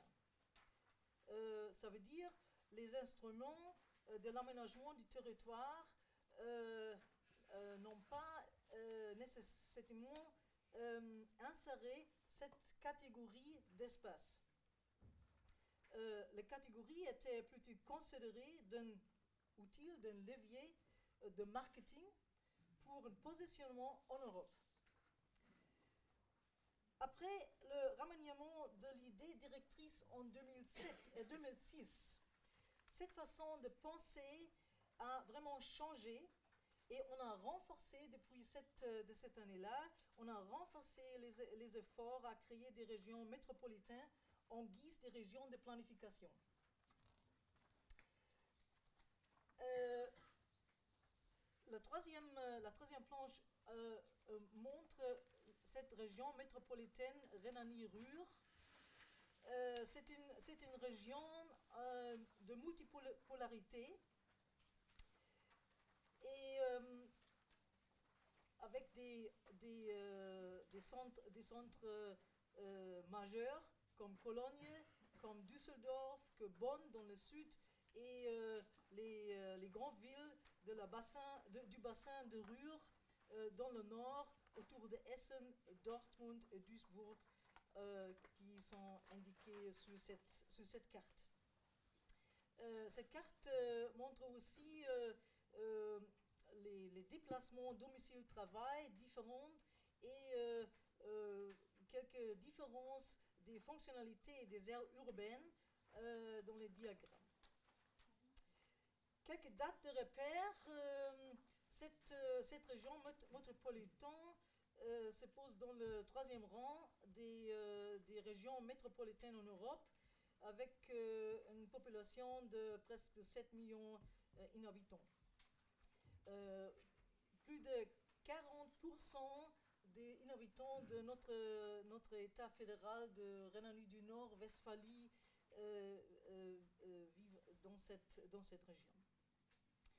Quelques problèmes sont liés à cette circonsis-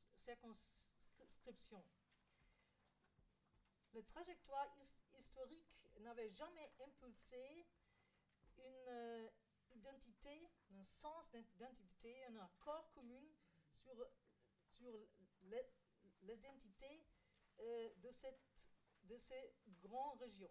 Parce que vous remarquez que euh, cette carte montre les, les couleurs différentes et vous remarquez qu'il y a trois sous-régions, sans micro-régions. C'est la région Col- euh, Cologne-Bonn dans le sud en bleu. C'est la région métropole Ruhr euh, dans, la couleur vert et euh, le, le couleur plus euh, vert euh, clair dans le nord, euh, c'est le Münsterland.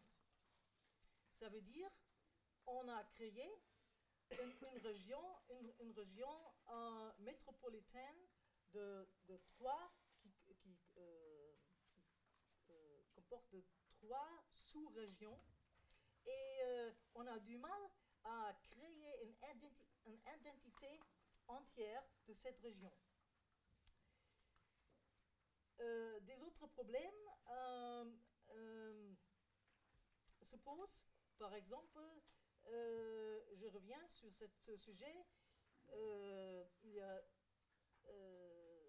jusqu'aujourd'hui, il, existe plusieurs institutions administratives euh, qui, euh, qui sont responsables de gestion publique de l'aménagement du territoire. On, euh, a une multipolarité pas bien équilibrée et, depuis deux ou trois ans, on, on attache beaucoup plus d'intérêt sur le développement, sur le cheminement des petites et moyennes villes euh, dans, la, dans la Grande Couronne. Euh, euh, c'est une différence de démarche et des intérêts par rapport aux années, aux, années avant. Les, les discours à présent, contemporains,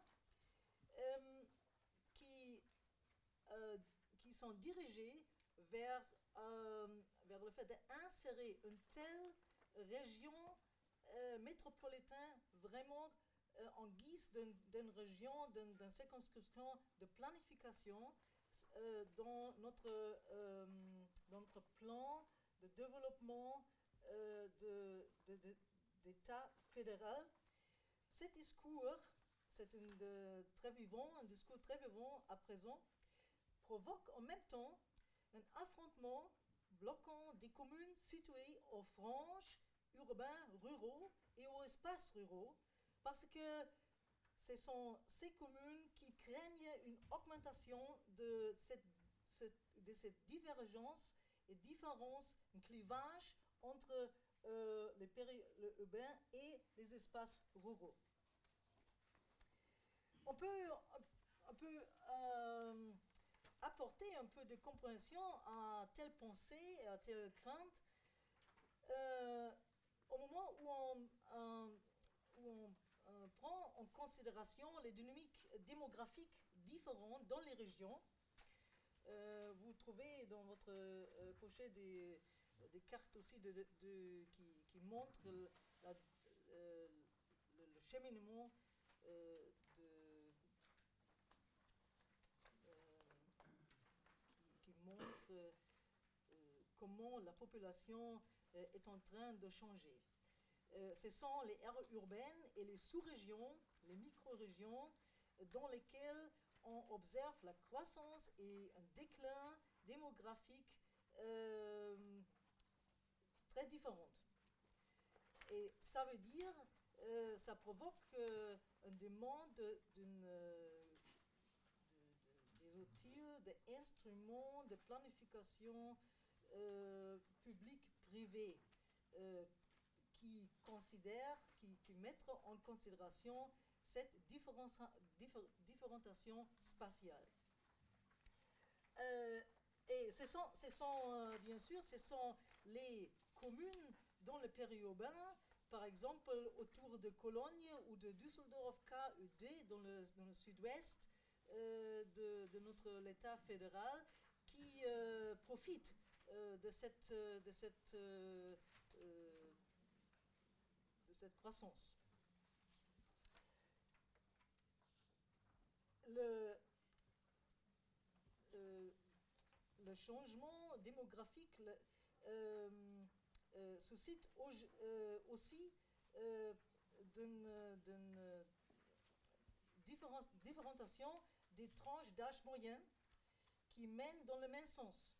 Ce sont, ce sont les, les régions, euh, espaces ruraux, euh, qui euh, affichent euh, dans, les, dans les qui affichent une, vieillissance et les, les, les régions périurbaines profitent de ça parce que on, observe une certaine stabilisation euh, de la population.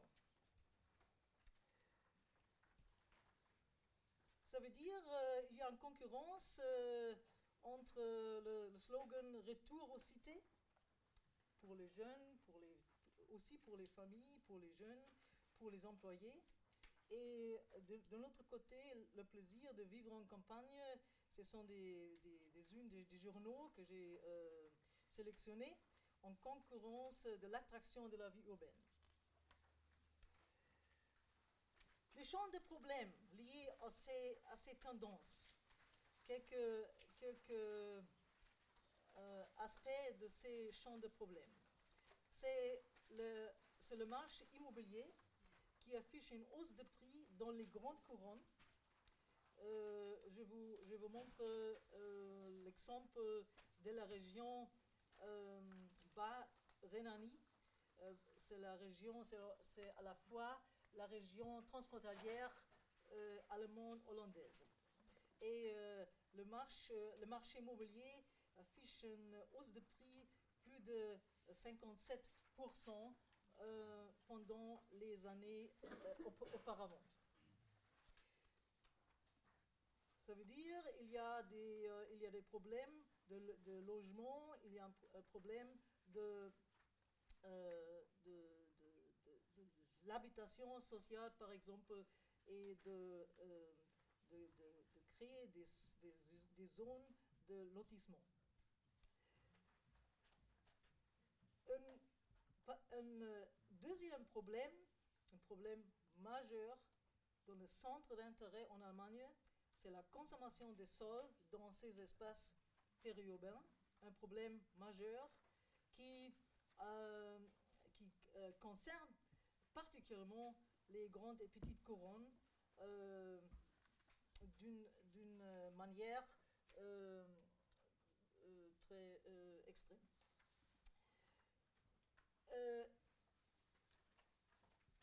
Les stratégies et les instruments pour maîtriser euh, cette, euh, cette consommation de sol des espaces euh, portent sur plusieurs démarches. Ce sont des mesures législatives de, l'aménagement du territoire, les mesures informatives, les mesures coopératives intercommunales, les mesures programmées donner, donner des, des, des impulses aux, initiatives et des mesures économiques euh, qui sont au cœur des débats. Euh, pour le moment, on peut bien observer que toutes les démarches euh, aboutissent à une consolidation interne des espaces urbains, d'une renonciation à à de nouvelles fonctions, attribution des, des, nouvelles fonctions, réaffection, et une reprise, retournement, par exemple, euh, des bâtiments euh, euh, sous-valorisés. Le, le changement dans ces régions urbaines suscite aussi une demande de la sauvegarde et de la valorisation des espaces verts et des, des ceintures vertes.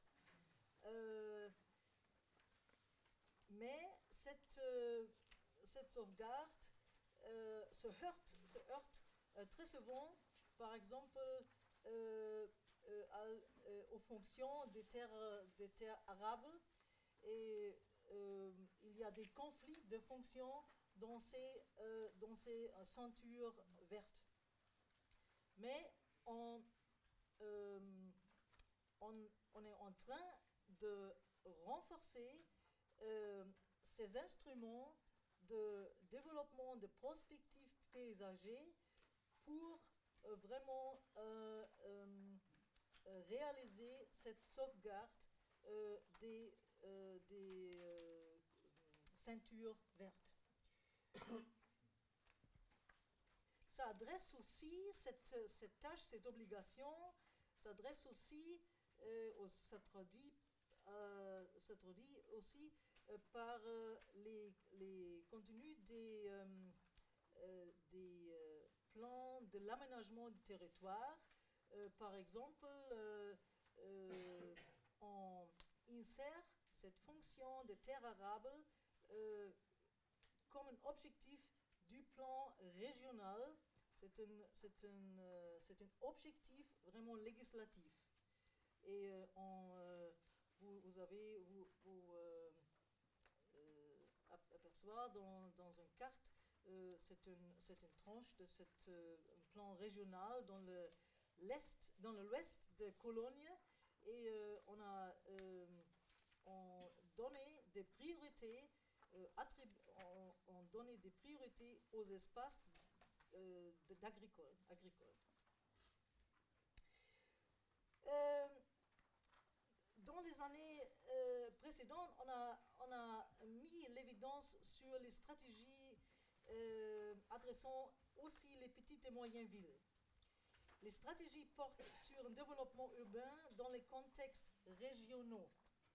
Ça veut dire, euh, les stratégies portent sur entretenir des services généraux, de, la desserte des services généraux de proximité, donner puissance aux intercommunalités, euh,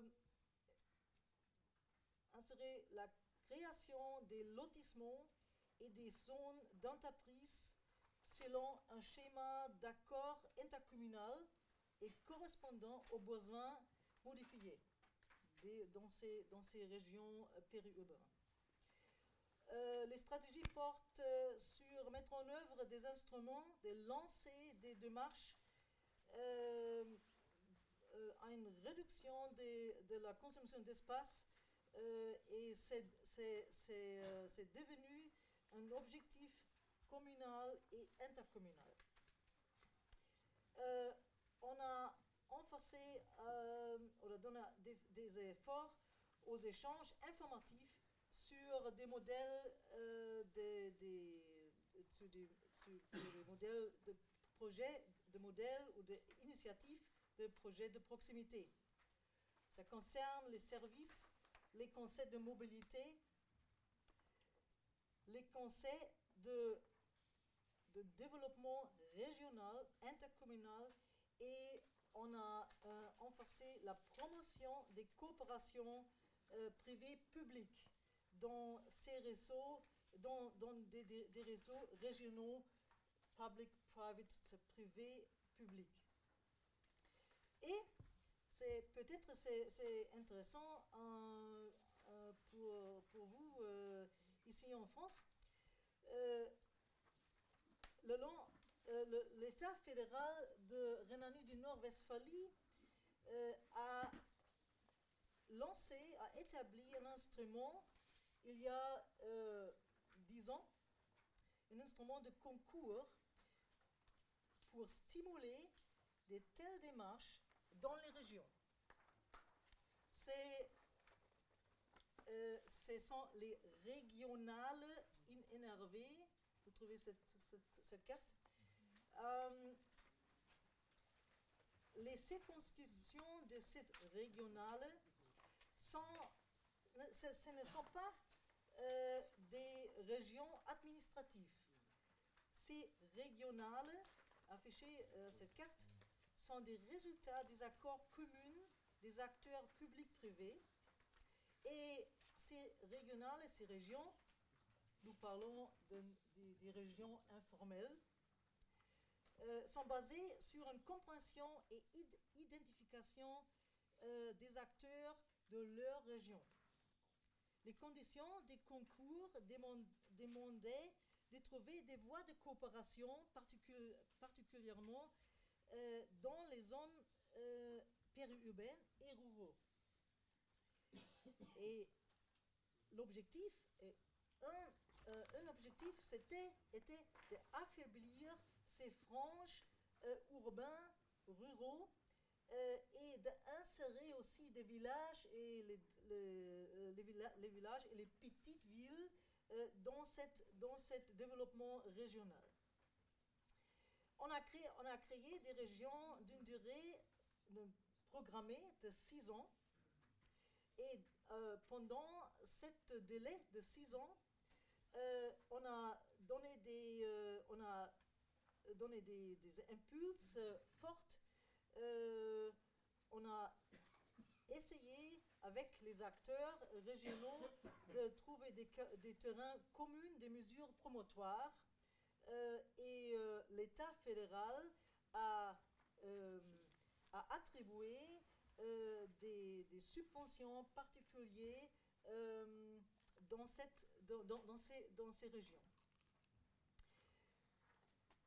Aujourd'hui, après euh, euh, plus de dix ans, on peut vraiment dire que cette, euh, cette démarche de créer cette, ces, ces régionales était, était un, succès. Parce que dans ces régions, on a vraiment fait, de- fait des progrès, par exemple, dans, dans promotion de formation, une promotion de culture, euh, science. Euh, on a vraiment réalisé et valorisé les potentiels en- endogènes. On a établi un comportement d'accueil pour des familles, des jeunes euh, qui, veulent, qui veulent vraiment revenir. Et euh, bon, on a une autre démarche euh, portée sur la sauvegarde de la patrimoine culturel et naturel et c'est un enjeu euh, majeur euh, aujourd'hui. Cette régionale, cette un- un circonscription euh, des, de ces régions informelles pose une, une deuxième démarche pilier dans la planification parce que les régions administratives euh, restent euh, en, en leur responsabilité, euh, pas, perdu les, responsabilités en ce qui concerne l'aménagement du territoire. Ça, euh, euh, à, cette, situation, un deuxième problème pour euh, la région métropolitaine est lié, c'est euh, euh, la responsabilité pour l'aménagement du territoire euh, dans notre région métropolitaine est divisée en, ou été divisée en euh, plus de cinq régions administratives. C'est ce sont les Regierungsbezirke, c'est cette carte-là. Et depuis, et on a surmonté euh, cette, euh, cette division, cette différenciation euh, en 2014. C'était l'année de la création d'une région administrative nouvelle. C'est avec, avec des responsabilités de planification dans le bassin de Ruhr.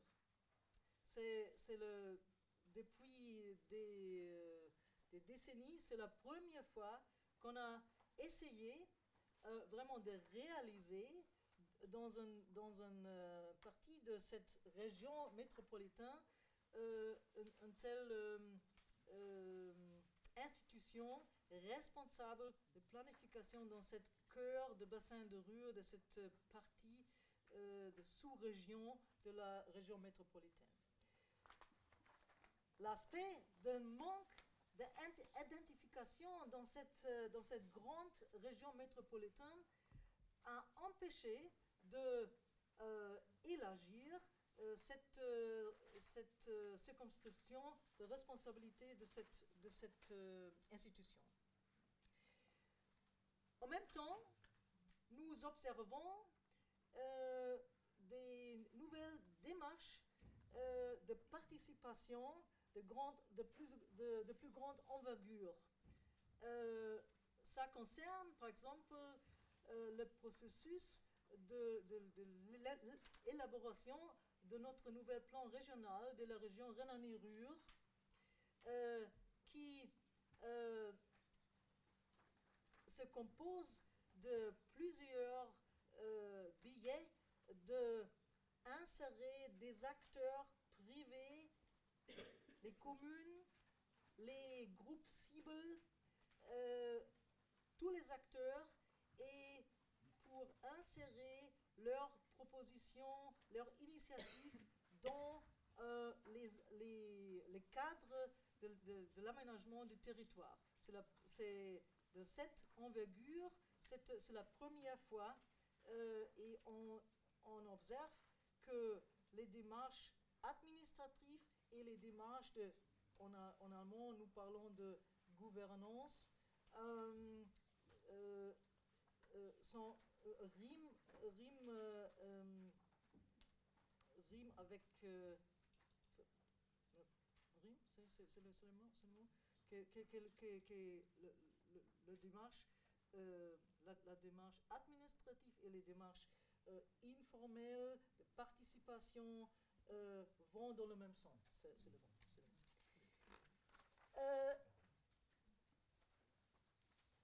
à ça s'ajoutent aussi des démarches programmées d'urbanisme pour stabiliser et améliorer les centres-villes.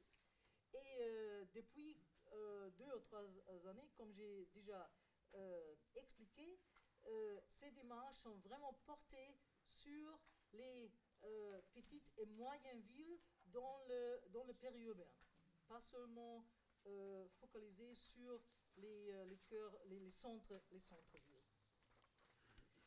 Euh, pour résumer, je, dois, je dois ajouter un, aspect. En Allemagne, nous ne parlons pas de périurbain. C'est un terme, c'est un terme n'est pas très utilisé nous parlons de suburban. Euh, nous, sommes, toujours plus liés au, anglais. Euh, suburban.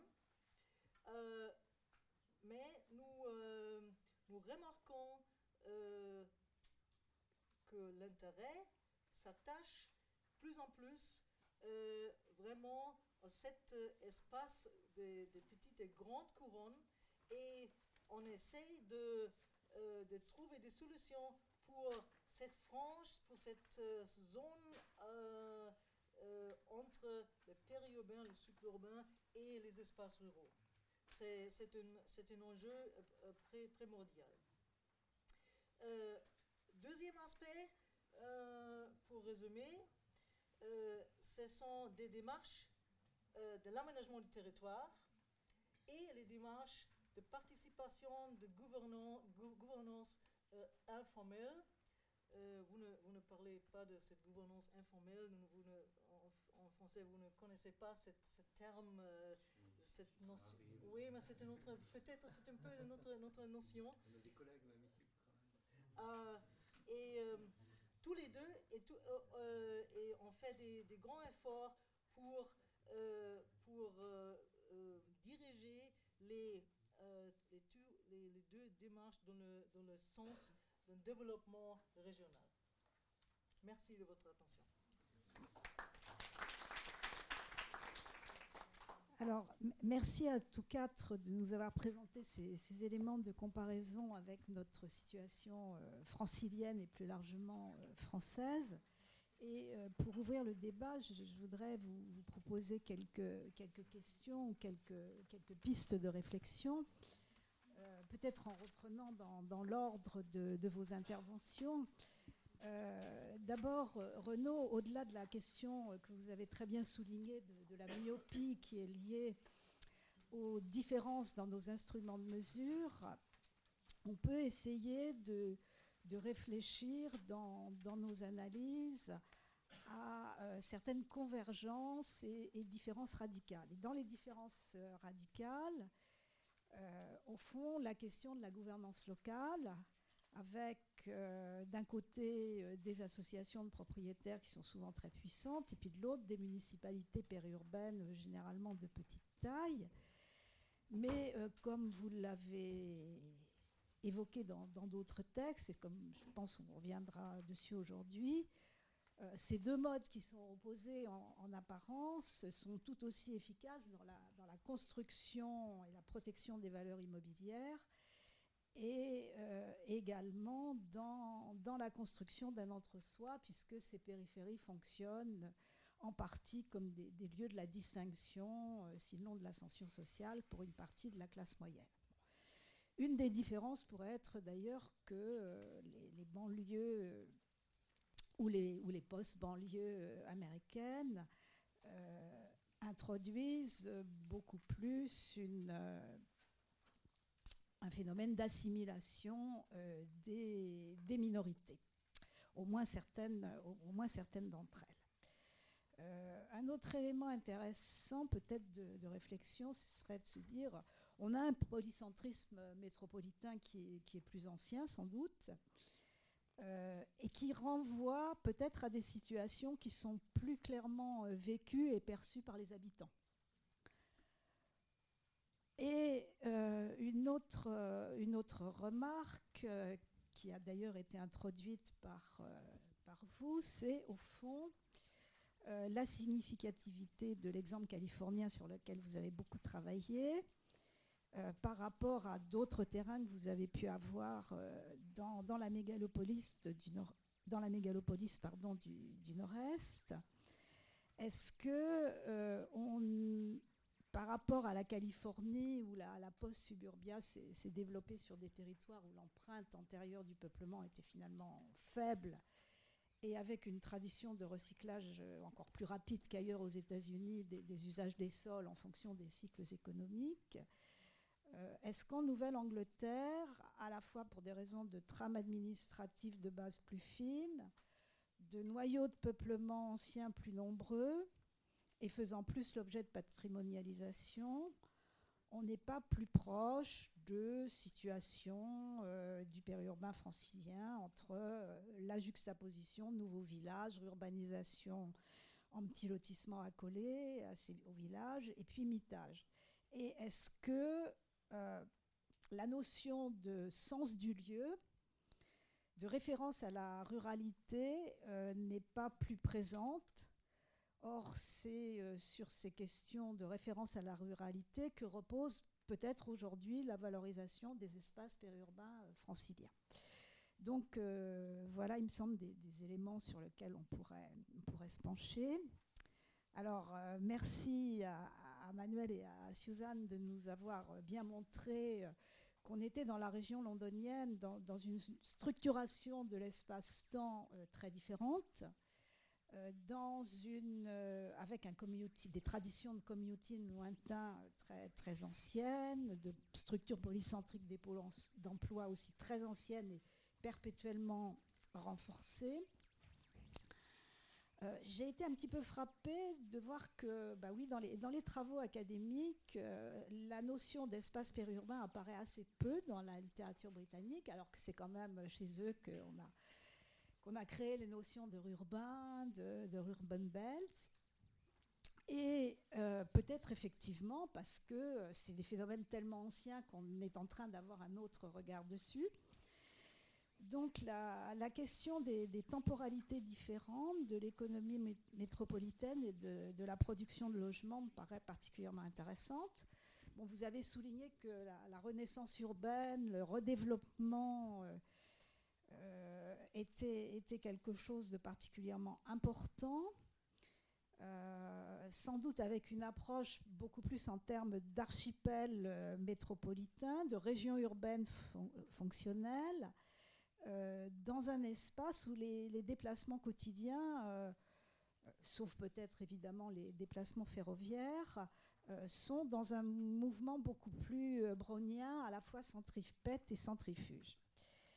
Et puis, euh, je me demandais euh, quel effet peut avoir la structure assez différente de l'offre de logement en région londonienne et en région parisienne, avec la part très importante du, logement unifamilial en bande dans le Grand Londres. Et vous avez évoqué la question de l'oubli de l'Outer London.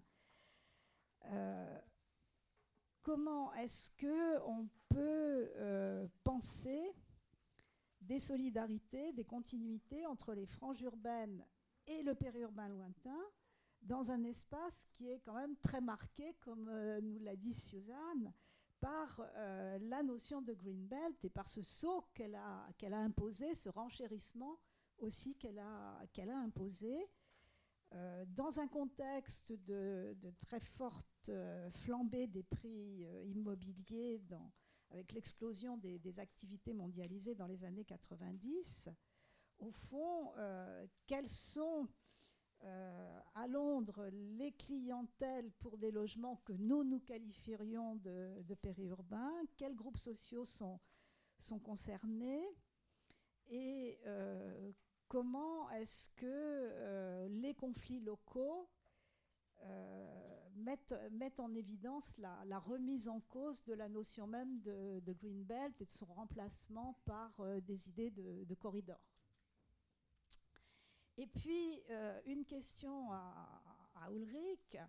C'est vrai que nous sommes très marqués en France par les lectures que nous avons euh, des textes de Sieverts, de l'image d'un entre-ville qui, qui en fait privilégie beaucoup plus l'entre les villes que l'entre-ville et campagne, ce qui était quand même le dernier terme du titre de son ouvrage, et qu'on on a plutôt l'impression d'un tissu euh, multifonctionnel où tout est organisé par rapport aux villes et où le rural apparaît un petit peu comme un, comme un reste, comme un, comme un tissu euh, conjonctif et, interstitiel, comme, où l'espace non bâti est est plus euh, peut-être perçu comme, euh, comme un lien et très profondément intégré à la ville. Alors est-ce que c'est euh, un effet d'optique? Est-ce que c'est une différence de point de vue? Est-ce que c'est une réalité liée à une très grande densité dans les, dans les espaces dont, vous nous avez parlé?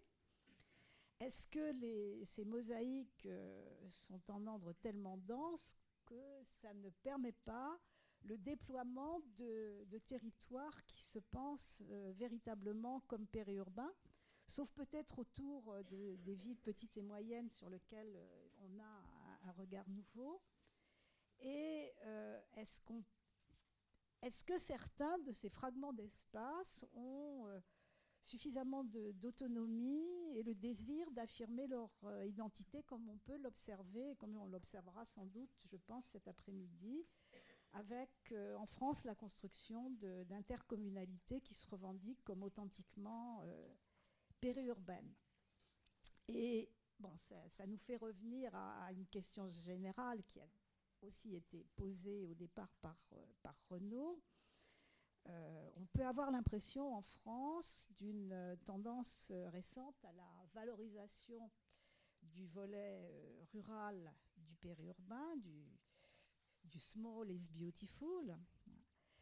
Est-ce que la différence par rapport à ce que vous nous avez décrit est liée à des différences de densité, encore ou tout au moins un gradient de densité beaucoup plus fort chez nous entre l'urbain, le périurbain et le rural euh, Ou est-ce que d'où vient peut-être le fait que le périurbain est plus souvent conçu ailleurs comme un morceau de la métropole et comme une annexe de la ville Alors il y a certainement des différences dans nos maillages administratifs et, nos pouvoirs locaux, mais euh, est-ce que ça renvoie à euh, des réalités et des représentations des territoires par les habitants euh, qui sont fondamentalement différentes? Voilà, alors bon, c'est un vaste, programme, un petit, peu, pour faire le lien avec certaines des questions que nous aborderons cet après-midi. Alors vous, êtes, vous avez toute liberté pour y répondre, ne pas y répondre.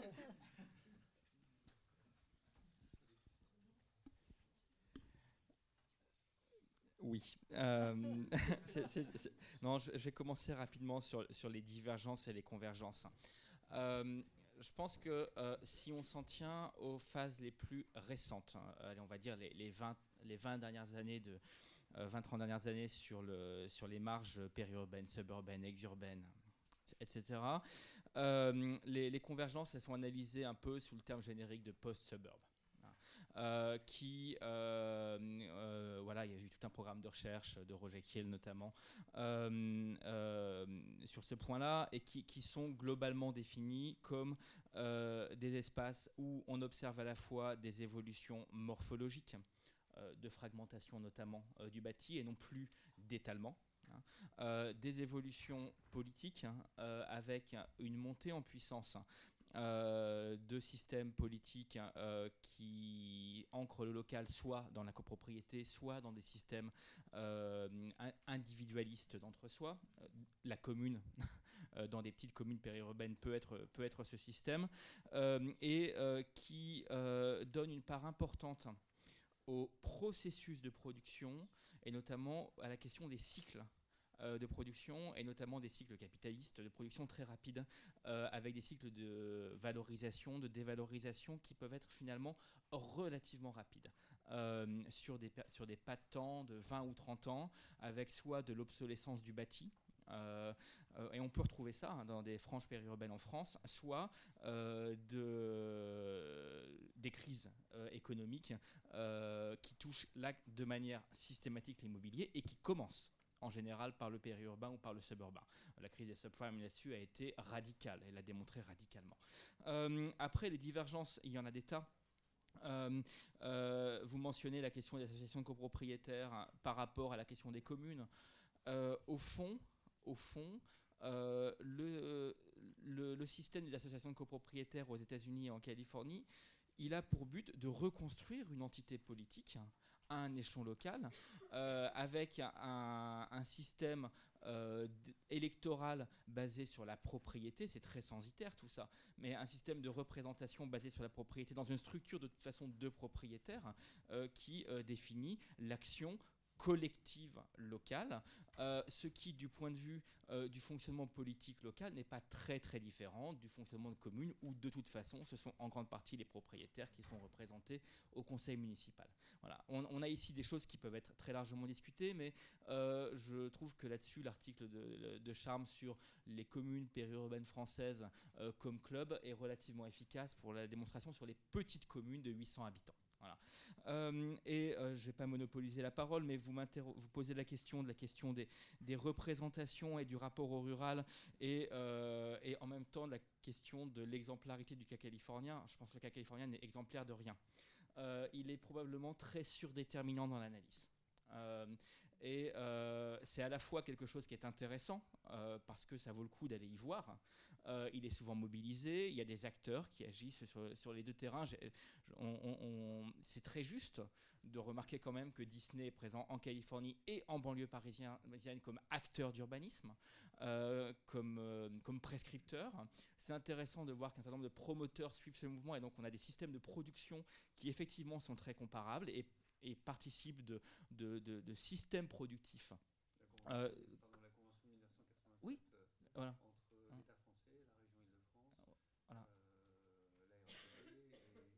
Et Et Eisner était, au board. Eisner a, été, impliqué dans la. Donc voilà, donc quelque part le, projet, euh, le projet euh, Celebration en Floride, il est quelque part aussi dans ces transpositions de modèles et on peut bien le voir. En revanche, voilà, sur les représentations et en quoi la Californie est exemplaire, elle est exemplaire de rien. Il n'y a pas de campagne en Californie du Sud. Il n'y a, pas de représentation de la campagne. Il y a des grandes exploitations agricoles, d'accord, mais il n'y a pas de campagne. Alors effectivement, sur la côte est des États-Unis, on retrouve un système de campagne, un système de propriété foncière grignoté, avec des problématiques qui là vont se rapprocher. Mais finalement, ça a été très bien analysé par Gottman sur la mégalopolis. Euh, ce système, il a été un tout petit peu euh, voilà, peu analysé depuis les années 70. On y a prêté, peu d'attention. On remarque aujourd'hui qu'avec le développement des discours sur le circuit court, etc., on retrouve de l'attention pour la Dairy Belt et ce système d'approvisionnement local et de rapport à la campagne sur la côte Est. Maintenant, les processus de production du côté euh, euh, du sud de la mégalopolis, du côté de Washington, la Virginie, etc., sont quand même relativement comparables à ce qu'on trouve aussi parfois au Texas et en Californie.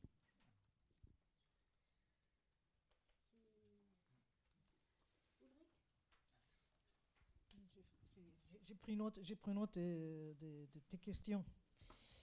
Sivat, euh, Sivat a publié euh, ses œuvres euh, à la fin de euh, 1980, les années 80. Et depuis cette époque-là,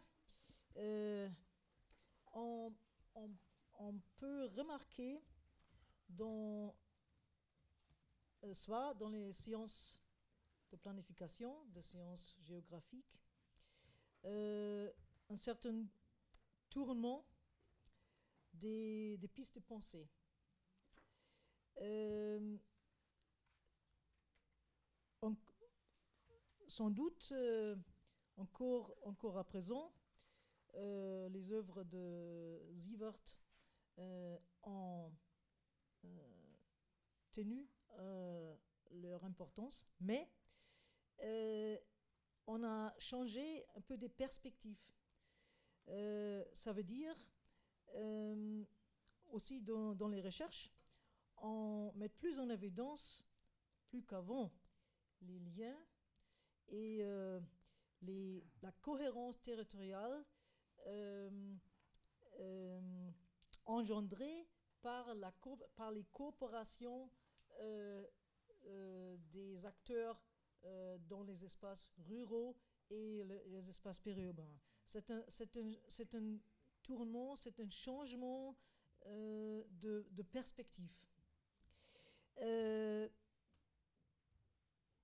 et en, lié à cette piste de pensée, euh, on met en évidence une identité particulière des, espaces et les rôles clés des espaces périurbains. Et ce n'est pas, ce n'est, ce pas euh, l'intérêt ne, ne s'attache pas seulement euh, aux liens urbains, périurbains, mais aussi, et plus qu'avant, et plus à l'époque, plus à cette époque de, de Sievert, euh, à une co- cohérence périurbain-rural. Ça veut dire, ça, ça donne euh, une, nou- une nouvelle importance euh, aux espaces ruraux et euh, les, franges, les, lisières urbains, périurbains, ruraux ont gagné plus d'importance dans les recherches. et ça veut dire, SIVAT reste important, mais le point de vue un peu modifié aujourd'hui. Voilà. C'est le-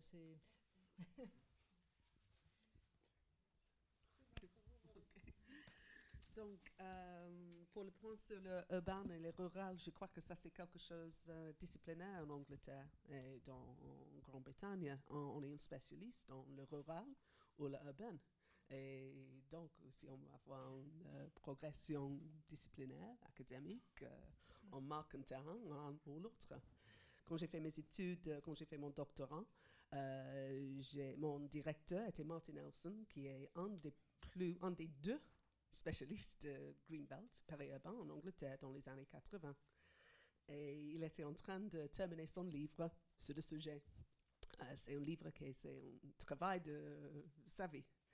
Et un de mes collègues a trouvé le papier en tête de la maison de publication euh, qu'il a envoyé une lettre le 1er avril pour demander si Martin Nelson peut faire une revue d'un autre livre qui est en train d'être publié par son compétiteur, Richard Manton, c'était une blague. Mais c'est pour montrer que vraiment, il y a deux personnes dans le domaine. Euh, et je sais par l'expérience personnelle, euh, pour progresser dans le système britannique, euh, c'est plutôt facile d'avoir un chapeau rural ou urbaniste que c'est autre chose. En, et en géographie, c'est certain. Je ne sais pas je ne sais pas pour le moment si l'Institute of British Geographers a une équipe euh, sur le périurbain. C'est intéressant de, voir si- s'il y a ou pas. Euh, sur la renaissance urbaine, je suis pessimistique. Euh, je crois que Octavia Hill a fait son travail très bien. Et dans la tête des Britanniques, l'idéal, c'est une maison. Une maison avec un peu de jardin, en front et derrière, et la campagne accessible, les parcs dans les villes. Euh, et donc, ça, c'est vrai, je crois, pour les Anglais, peut-être moins vrai pour les Écossais. Euh, la recherche que la House Builders Federation a fait pour la demande maintenant, euh, ils ont vu que les divorcés, les retraités, euh, les personnes qui habitent toutes seules, veulent quand même d'avoir une maison et pas les appartements. Et ils savent que ça, ils peuvent vendre. Euh, et donc, c'est les compagnies qui construisent les maisons qui sont vraiment le pouvoir. Si on prend le site de Ebbsfleet, à dans l'ouest de Londres maintenant, c'est un site où, je, ne sais pas, je crois que c'est je, je- je ne sais pas combien de maisons il peut construire là. C'est un très grand site, c'est intéressant. Euh, il y a une um, euh, Development Corporation qui est une compagnie de Lesieux euh, qui maintenant fait le planning de euh, site-là. Mais le terrain est la propriété de, de- des- des gens qui construisent les maisons. Il n'y a pas beaucoup de construction. Il n'y a pas beaucoup de construction parce qu'ils ne veulent pas mettre beaucoup de maisons sur le marché en même temps. Euh, et donc, pour, euh, oui, pour la renaissance urbaine, c'est euh, c'est problématique, je crois. Euh, la question de solidarité entre les edgelands et les, suburbs plus loin, là aussi, je suis pessimistique. Euh, sur le cas, dans le cas qu'ils ont donné le pouvoir aux autorités locales, ça dépend vraiment de politique locale. Euh, et je crois que si on fait l'étude de, maintenant à l'avenir, de regarder les décisions de chaque autorité locale, vraiment le couleur de parti local, je crois, euh, sera très important. Il commence de parler d'une raison d'eau d'Angleterre, de Londres maintenant, euh, qui est le- les suburbs le plus loin, où les prix de logement sont astronomiques. Euh, je crois que cette division peut augmenter un peu plus.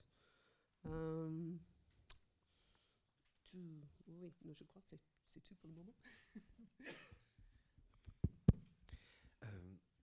Peut-être pour, pour le, rebondir sur la question des, des catégories et pourquoi le peri-urban ou euh, ex-urban, etc., pourquoi on ne discute pas vraiment ça? Je pense que c'est aussi euh, lié à, la, discipline et le fait qu'elle réinterroge euh, pas nécessairement des grandes catégories, mais qu'elle spécifie des catégories et que du coup les Britanniques ont tendance plutôt à aller voir des spécificités au sein d'espaces et donc du coup la catégorie générale serait une catégorie qui perdrait de son, de son importance. C'est une, lecture qu'on peut faire, en tout cas, qui serait liée à l'évolution disciplinaire.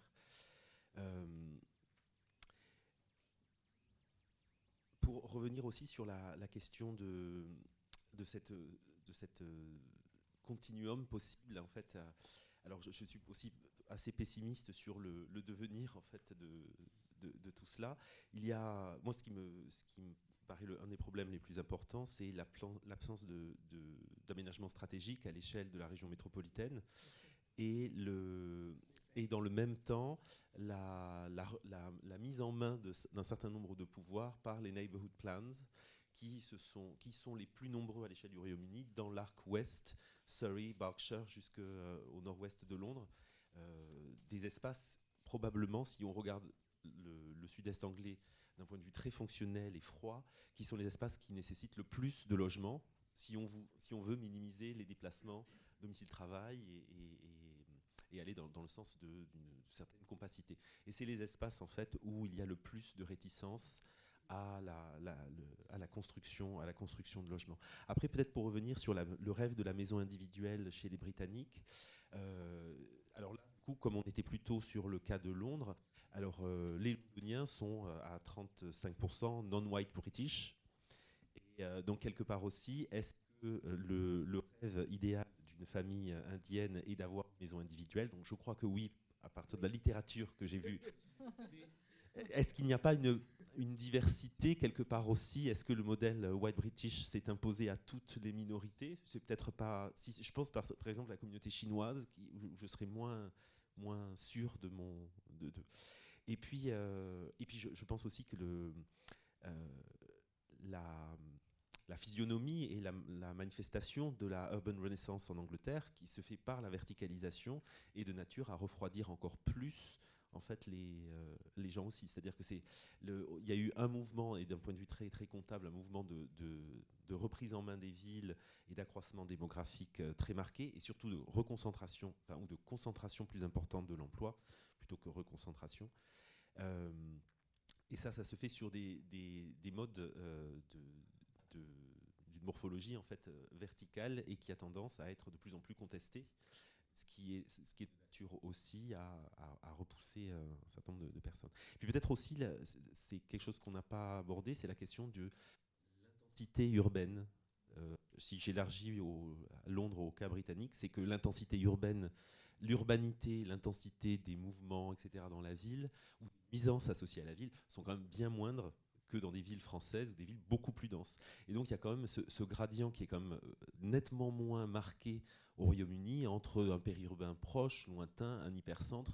On passe pas de, euh, de Paris intramuros à euh, Soupe-sur-Loing ou à la limite du Loiret. Quoi. Ça aussi, c'est vraiment important, je pense, dans les imaginaires miroirs qu'il peut y avoir entre urbain et rural. Justement, pardon. Merci. Vous avez fini, pardon. Je vous arrache le micro. pardon. Donc Nicolas. Ce que vous venez de dire, on a entendu parler de, depuis le début de notre euh, échange, on a entendu parler de Boombirds, de Edge Cities, de Market Towns, euh, de Greenbelt. Euh, on a vu écrit, vous l'avez pas dit, mais de Grünzüge, les corridors verts qu'on trouve dans la Ruhr et qui forment un large corridor d'intérêt régional. J'aimerais savoir, en ayant un peu peur de la réponse, quel est, l'écho, et j'ose évidemment pas demander quel est le succès que trouvent à l'étranger les objets urbains, euh, ouvrez les guillemets, à la française, euh, identifiés par les géographes, nos amis géographes, mais surtout parce qu'on est euh, à l'IAU par les aménageurs et les urbanistes, et je vais citer quelques-uns de ces objets-là qui figurent sur notre schéma directeur régional, parce que nous avons la chance d'avoir un schéma directeur métropolitain, hein, puisque l'échelle de la région elle est très proche de celle de la métropole fonctionnelle que vous évoquiez tout à l'heure. Pôle de centralité, ça vous dit quelque chose? Ça dit quelque chose à nos amis anglais ou allemands? Euh, Bourgs et villages, espace de respiration, front urbain, ça c'est les objets qui font le quotidien de l'échange entre le niveau régional et le niveau euh, territorial et local en Ile-de-France en matière d'aménagement de cet euh, espace périurbain. Ceinture verte régionale, vous savez que la ceinture verte régionale d'Île-de-France va, fêter cette année en tant qu'objet politique, euh, euh, comme objet euh, périurbain de planification, va fêter ses 40 ans. est-ce que c'est des mots qui font référence à l'étranger? C'était le mot centralité et Pôle de centralité. Ah, il y a des- c'est- évidemment, vous prêchez un peu un convaincu, mais voilà, je voulais vous entendre savoir quelles étaient les références. Alors là, j'ai cité quelques-uns, peut-être qu'ils ne font aucun écho, peut-être que vous en trouverez d'autres qui font écho, des références françaises qui peuvent être utilisées à l'étranger quand on parle de périurbain. Est-ce que ma question est claire?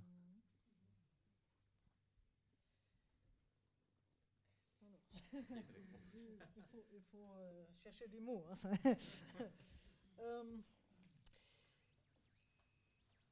dans les espaces périurbains, suburbains, euh, liés à ces euh, aspects que j'ai essayé de vous, euh, expliquer, de vous montrer, il y a un enjeu de police, un, un- de garder, de maintenir, ou, plus que ça, de, de promouvoir une polycentralité concernant les petites et moyennes villes.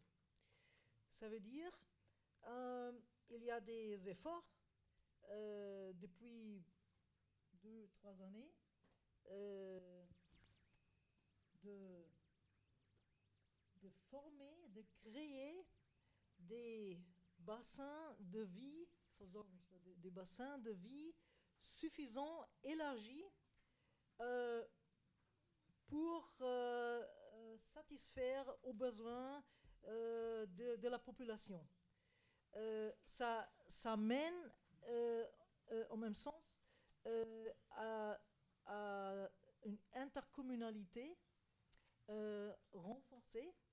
Euh, les, communes euh, euh, sont, bien euh, conscientes maintenant qu'ils doivent euh, coopérer, qu'ils doivent former euh, d'une gestion d'intercommunalité. Pardon, ce, ce terme de bassin de vie, C'est faux.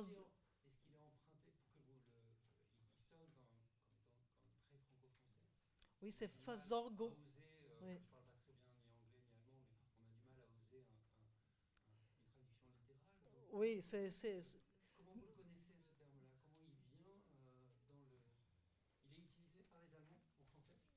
Euh, non. Pour, pour nous, c'est le Versorgungsbereich. C'est une, c'est une, euh, c'est une ceinture, c'est un euh, espace de provision. Euh, de provision de, de- Mais je pense que c'est- il y, a, il y a une notion semblable de. Oui, oui. oui. Euh, et la polycentralité. Et on essaie, on essaie, il y a des démarches de, de, de tentatives de renforcer euh, ces positionnements de petites et moyennes villes euh, comme pôle, comme, pôle euh, majeur dans ces espaces périurbains. Et c'est une, une question de, de et de maintenir, de renforcer euh, les, euh, l'éq- l'équipement, euh, infrastructure et euh, les services dans, ces, villes. Mais on, comprend, les, communes euh, sont en train de, comprendre que très souvent, ça ne suffit pas de, faire des, efforts eux-mêmes, mais de, trouver des, terrains d'accords communs, de coopération. C'est c'est l'essai de, de répondre à votre question. Euh, oui, en Angleterre, on utilise les termes hum, pôle, growth center, les choses comme ça euh, dans la planification régionale. Mais Comme nous, on dirait euh, gated communities. oui, ah, est-ce qu'on utilise ça vous uti- Il n'y a, pas une- il y a pas une migration des termes du- de la France ou du français vers- vers Oui. l'anglais. Ouais, on utilise le même, même terme, pôle, et euh, growth center ou quelque chose comme ça, mais le problème est que les termes comme ça, spécifiquement comme ça, sont dans le, le guidance régionale. Et le statut de guidance n'est pas très puissant. Et pour le moment, le, gouvernement essaie d'affaiblir le, le guidance régionale aussi. Et bon, c'est à cause de ça que dans les décisions, euh, dans la politique, c'est quelque chose qui est assez facilement de mettre à côté euh, quand ils décident s'ils donnent permission pour une grande scheme ou pas.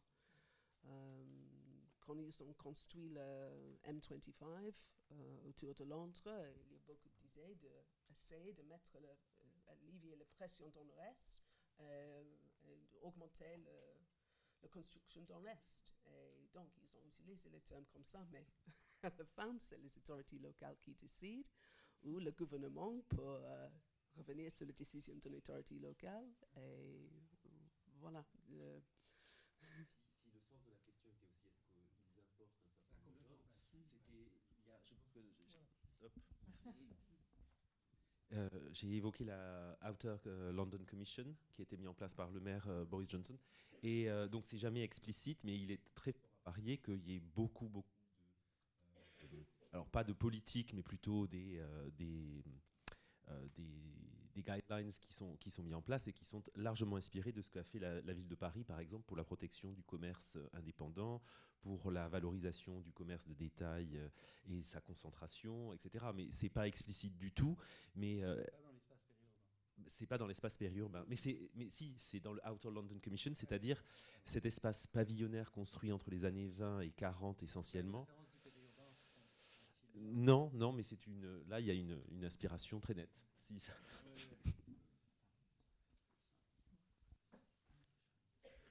je, crains de vous décevoir un peu sur le, cas états-unien, mais, mais pas tant que ça, parce qu'en fait, euh, on n'est pas dans le transfert de, de, concepts ou de notions qui puissent être opérationnels. Par contre, il y a un tas de petites références implicites ou plus ou moins explicitées. Alors, on va les trouver dans la toponymie. Euh, là très clairement, et le terme de village est régulièrement convoqué. Alors c'est intéressant parce que en fait c'est complètement réinvesti par l'ensemble des théories du nouvel urbanisme euh, et donc de la densification, notamment pour euh, promouvoir des polarités secondaires, des noyaux, avec une mixité fonctionnelle, piétonne, voiture, commerce, activité et logement, euh, notamment euh, dans la densification des couronnes, des couronnes suburbaines. Euh, et, là, c'est très amusant de constater l'usage qui est fait de toponymes à consonance soit française, soit italienne, dans la désignation, dans la désignation des lieux. Mais on est dans le symbole plus que dans le, voilà, dans le symbole, dans la distinction, un effet de distinction, un effet de référence à euh, au gradient d'urbanité tel qu'il est perçu pour la ville européenne, la ville européenne étant Paris, Rome, Amsterdam. Voilà. Euh, je, dis rapidement. Euh, mais voilà, par, contre, il y, a des éléments qui, sont qu'il ne faut pas négliger et qui sont un petit peu toujours déjà là depuis les discussions entre Olmsted et Alphonse sur euh, et sur les buts de Chaumont, les échanges qui ont eu lieu pour le plan Burnham à Chicago, la manière dont euh, Frank Lloyd Wright s'en était inspiré pour le style prairie. Il y a de manière totalement endogène dans le développement suburbain aux, États-Unis euh, des références théoriques, des références pratiques à des modalités qui ont été des modalités inspirées de l'urbanisme en France. C'est décalé comme réponse, mais c'est celle-ci.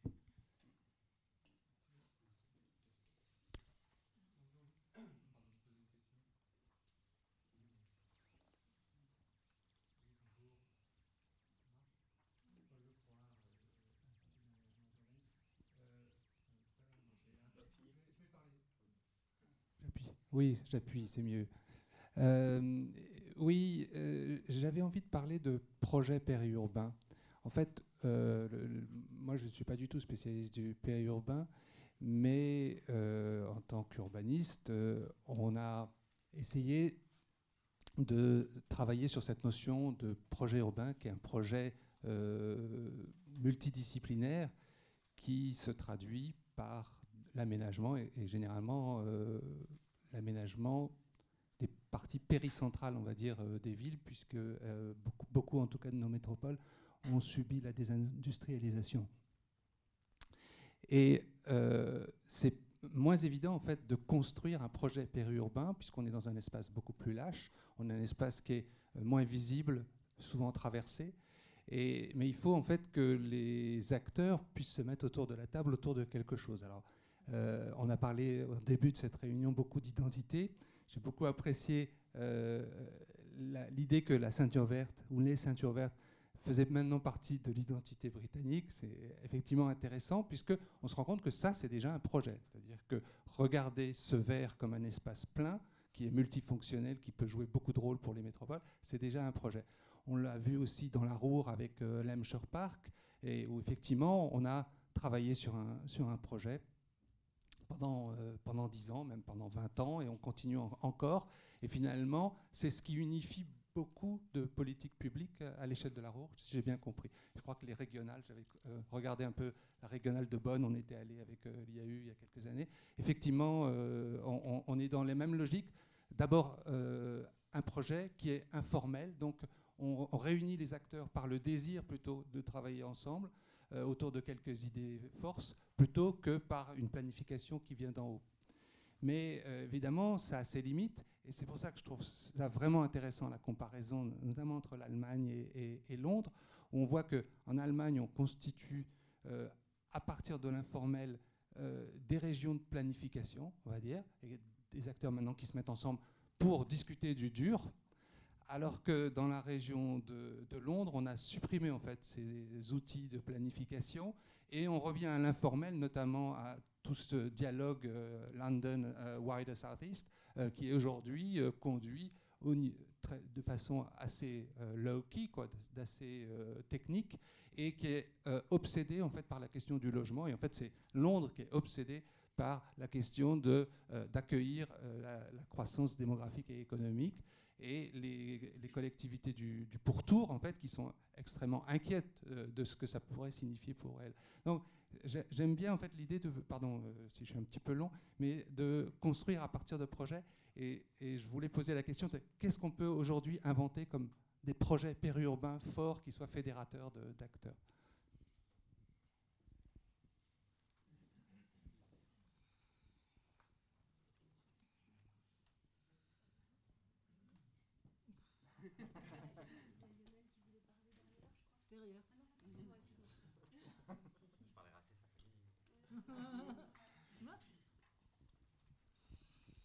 Alors, euh,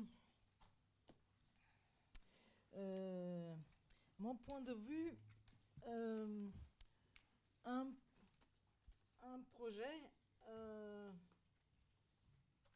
primordial dans cet espace périurbain à présent, c'est comment maintenir et mettre en valeur euh, le, patrimoine euh, bâti, par exemple dans les villages, euh, le patrimoine vu et considéré comme un, comme un enjeu de, de l'identification.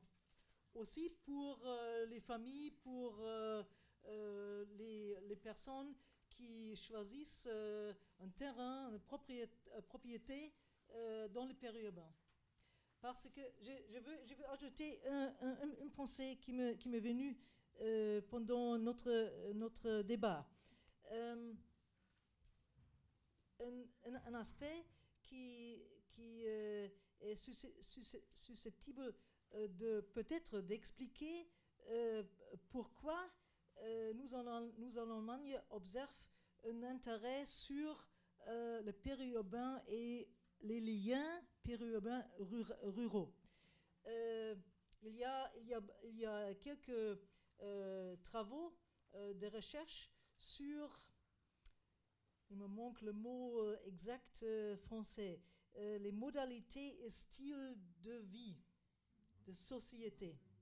C'est Lebensstil. Hein? mode, mode, de vie. Mode de vie. Et il y a des, des, recherches remarquables sur ce sujet qui, euh, euh, qui, euh, qui sont abouties à un résultat que les sociétés périurbaines qui sont en train de changer, ce sont des sociétés qui ne deviennent pas automatiquement des sociétés urbaines. Mais il reste, il reste des enjeux euh, d'une société, d'une culture, d'un mode de vie euh, euh, rural. Et, ça veut dire il faut trouver des, des enjeux sur lesquels des telles sociétés en modification se, peuvent s'appuyer pour trouver un, terrain commun de- de- de- d'identification. Euh, et euh, il y a, il y a, euh, je, connais, je connais quelques thèses qui portent sur ce sujet. Comment peut-on valoriser, révaloriser les, les, les- éléments patri- patrimoniaux euh, pour élever cette, euh, euh, identité. C'est par exemple euh, c'est un intérêt de recherche, euh, Bauku- Baukultur, euh, patrimoine bâti, comme considéré, considéré comme un enjeu d'urbanisme par exemple. Bah, du coup, euh, du, coup, du coup, je l'apprends en fait. Non, je l'apprends parce que d'une part parce que tu, tu, tu- tu as placé le mot mode de vie, donc je ne peux que l'apprendre. Mais, euh, mais, mais je trouve que tu fais presque la boucle d'une certaine manière avec l'introduction de, de Martine en fait, et, tu- et tu amènes presque la, la suite de cet après-midi. On est bien sur aussi cette hypothèse de travail euh, de voilà. de- on est, on est. Est-ce que c'est des sociétés qui petit à petit en fait se pensent, se vivent euh, comme périurbaines, alors le terme, ou urbaine, enfin, peu importe à la limite les termes qu'on emploie, mais en tout cas, engageant cette hybridation, tant dans leur mode de vie, leur système de représentation, et peut-être aussi, et c'est une des questions qu'on essaiera d'aborder, dans les systèmes de fabrication de ces espaces-là, euh, parce qu'on est eux- eux-mêmes sur des élus qui peut-être sont du coup non plus des ruraux noyés par une vague périurbaine qui leur arrive un peu dans la tronche et, euh, comment, com- comment réagir, ou par des urbains qui cherchent à déborder en fait, mais bien par des élus qui sont eux-mêmes des périurbains et qui pensent une urbanisation dans cette entre-ville-campagne. Euh, Enfin voilà, on le retrouve dans les travaux que- que me- qu'a mené l'équipe Géocité, on, les retrouve dans, les nôtres en fait. hein. Et, voilà, et, je trouve que c'est intéressant comment, euh, voilà. Et alors, est-ce qu'en Angleterre on retrouve ça, c'est-à-dire est-ce que des travaux sur les modes de vie, sur les fabrications euh, des, politiques publiques locales, euh, voilà, est-ce qu'il y a une spatialisation typiquement périurbaine ou greenbeltienne des politiques publiques locales qui serait le fait à la fois d'un dialogue entre des populations qui se pensent comme telles, greenbeltiennes, euh, et des élus d'une certaine manière qui sont issus eux-mêmes de cette greenbelt et qui tentent de la préserver, alors avec des degrés de fermeture ou des degrés d'ouverture. Là aussi, euh, tout dépend les, les histoires politiques et les histoires individuelles de chacun. Avec, pardon, si tu permets, cette grosse différence était sous-jacente dans, dans ma question tout à l'heure, qu'on a beaucoup moins de gens en Ile-de-France qui se disent euh, habitants du périurbain, qui utilisent ce terme, qu'on a de gens dans la région de Londres qui disent living in the green belt. Mais il y en a quand même de plus en plus Il y a qui beaucoup se moins disent une comme ça. identité, comme disait Paul, derrière, en tout cas une identité associée euh, au, au terme. Il y en a quand même, enfin voilà, moi, de- ça fait 20, 20 ans que je travaille sur le périurbain, je l'entendais jamais le terme dans les enquêtes, je l'entends de plus en plus. Rurbain et périurbain, c'est-à-dire des, des ménages qui se disent oui, je suis pas vraiment ou un citadin campagnard. Enfin, on voit bien qu'ils qu'ils associent les deux termes et, et que c'est constitutif de leur identité et de leur identification et probablement aussi de la manière dont ils se représentent l'espace en devenir et dont ils vont peut-être aussi voter pour des personnes correspondent à l'idée qu'ils se font de cet espace en, en- en devenir. Enfin, il me semble, en tout cas, on l'a vu davantage dans la plaine de Versailles, euh, dans, les bordures de la vallée de la Seine, un peu moins quand on va plus loin, parce qu'effectivement le paysage est peut-être là encore, plus dans la transaction, mais bien encore dans ce temps de transition peut-être aussi. Euh, Enfin voilà, mais c'est une question que je trouve qui serait aussi intéressante de, traiter. Voilà. Est-ce qu'en Angleterre, on a ces tentatives-là dans les modes de vie, dans les systèmes de représentation À l'Allemagne, Ulrich nous dit que probablement. Est-ce qu'en Californie, on est sur des tempos aussi comme ça, qui, changent, quoi, en fait, qui opposent plus urbain-rural, mais qui l'hybrident. Bon, alors, malheureusement, j'ai pas du tout de réponse parce que je suis pas spécialiste de la question. Mais en revanche, et donc et du, coup, je suis vraiment euh, très intéressé en fait par ta réflexion et en fait du coup, je cogite en même temps. Donc c'est bon, c'est très très balbutiant.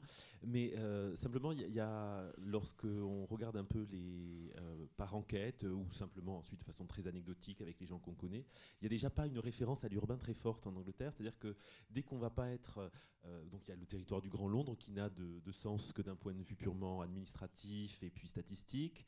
Euh, et puis ensuite, dès qu'on va sortir d'un de, de, de, petit espace, on va, être, euh, on va se rapporter à la localité immédiatement. Donc déjà, il y a ce rapport à la localité qui fait que euh, ici, euh, fréquemment, on dira, je vois ma famille, bon, on habite à Paris, pour les gens qui ne sont pas de Paris, et en fait, ils habitent à 20 km de Paris. Et donc ça, du coup, ça, ça n'existe pas de l'autre côté. J'ai pas l'impression que ça existe beaucoup de l'autre côté, où c'est beaucoup plus faible. Donc du coup, la référence à euh, la grosse entité urbaine, etc., c'est déjà quelque chose qui est, il me semble, plus mis, euh, mis à l'écart. Euh, après, le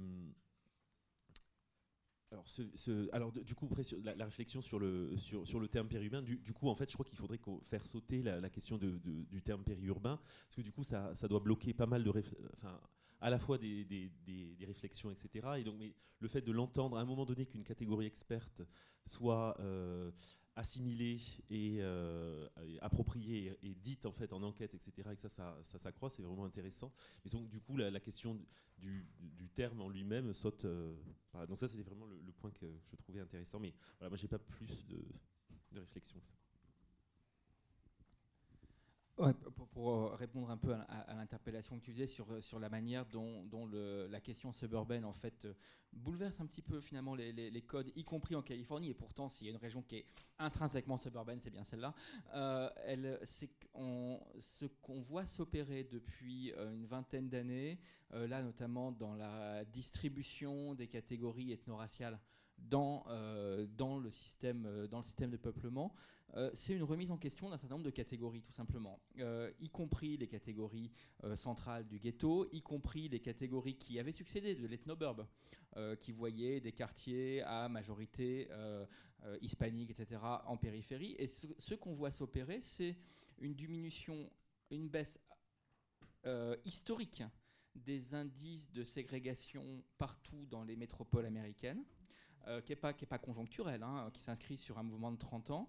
Donc un, une diminution historique des indices de ségrégation. Et ce qui fait diminuer la ségrégation, ça n'est pas la figure euh, du ghetto central qui existe encore quand même un petit peu. Euh, ça n'est pas la figure des beaux quartiers qui, eux, sont effectivement riches, blancs et vieux. Voilà, ça, ça ne bouge pas. Et ça, c'est la structure qui ne bouge pas. C'est le reste c'est les trois quarts du reste de l'agglomération, des, zones euh, urbanisées et suburbanisées, où il y a des dynamiques extrêmement rapides qui se succèdent sur 20 ans, sur 10 ans, sur 20 ans, euh, notamment, euh, notamment par le biais du marché immobilier. Et le marché immobilier, il est déterminant. Les logiques de marché, je suis désolé de le dire et de le dire comme ça et brutalement, sont, en tout cas dans une métropole comme Los Angeles actuellement, profondément intégratrices. Voilà. Et c'est peut-être là où la suburbanisation va bouleverse un certain nombre de catégories de pensée qu'on a sur la ségrégation notamment. Euh, euh, et issu de l'école de Chicago, d'une banlieue nécessairement blanche des classes moyennes, euh, puisque ce qu'on voit s'opérer, c'est une transformation socio-économique extrêmement profonde euh, liée au mariage mixte, liée à des processus, de métissage des populations, une mixité socio-économique qui s'ancre de plus en plus à des échelons locaux, ce qui est extrêmement surprenant, a priori, mais qui est en fait lié à la maturation du bâti et au cycle du bâti. Voilà. Donc c'est aussi intéressant de voir une métropole en train de vieillir. Peut-être pour éviter de prendre trop de retard, euh, je vous invite à aller déjeuner et nous poursuivrons euh, nos échanges à partir de 14h.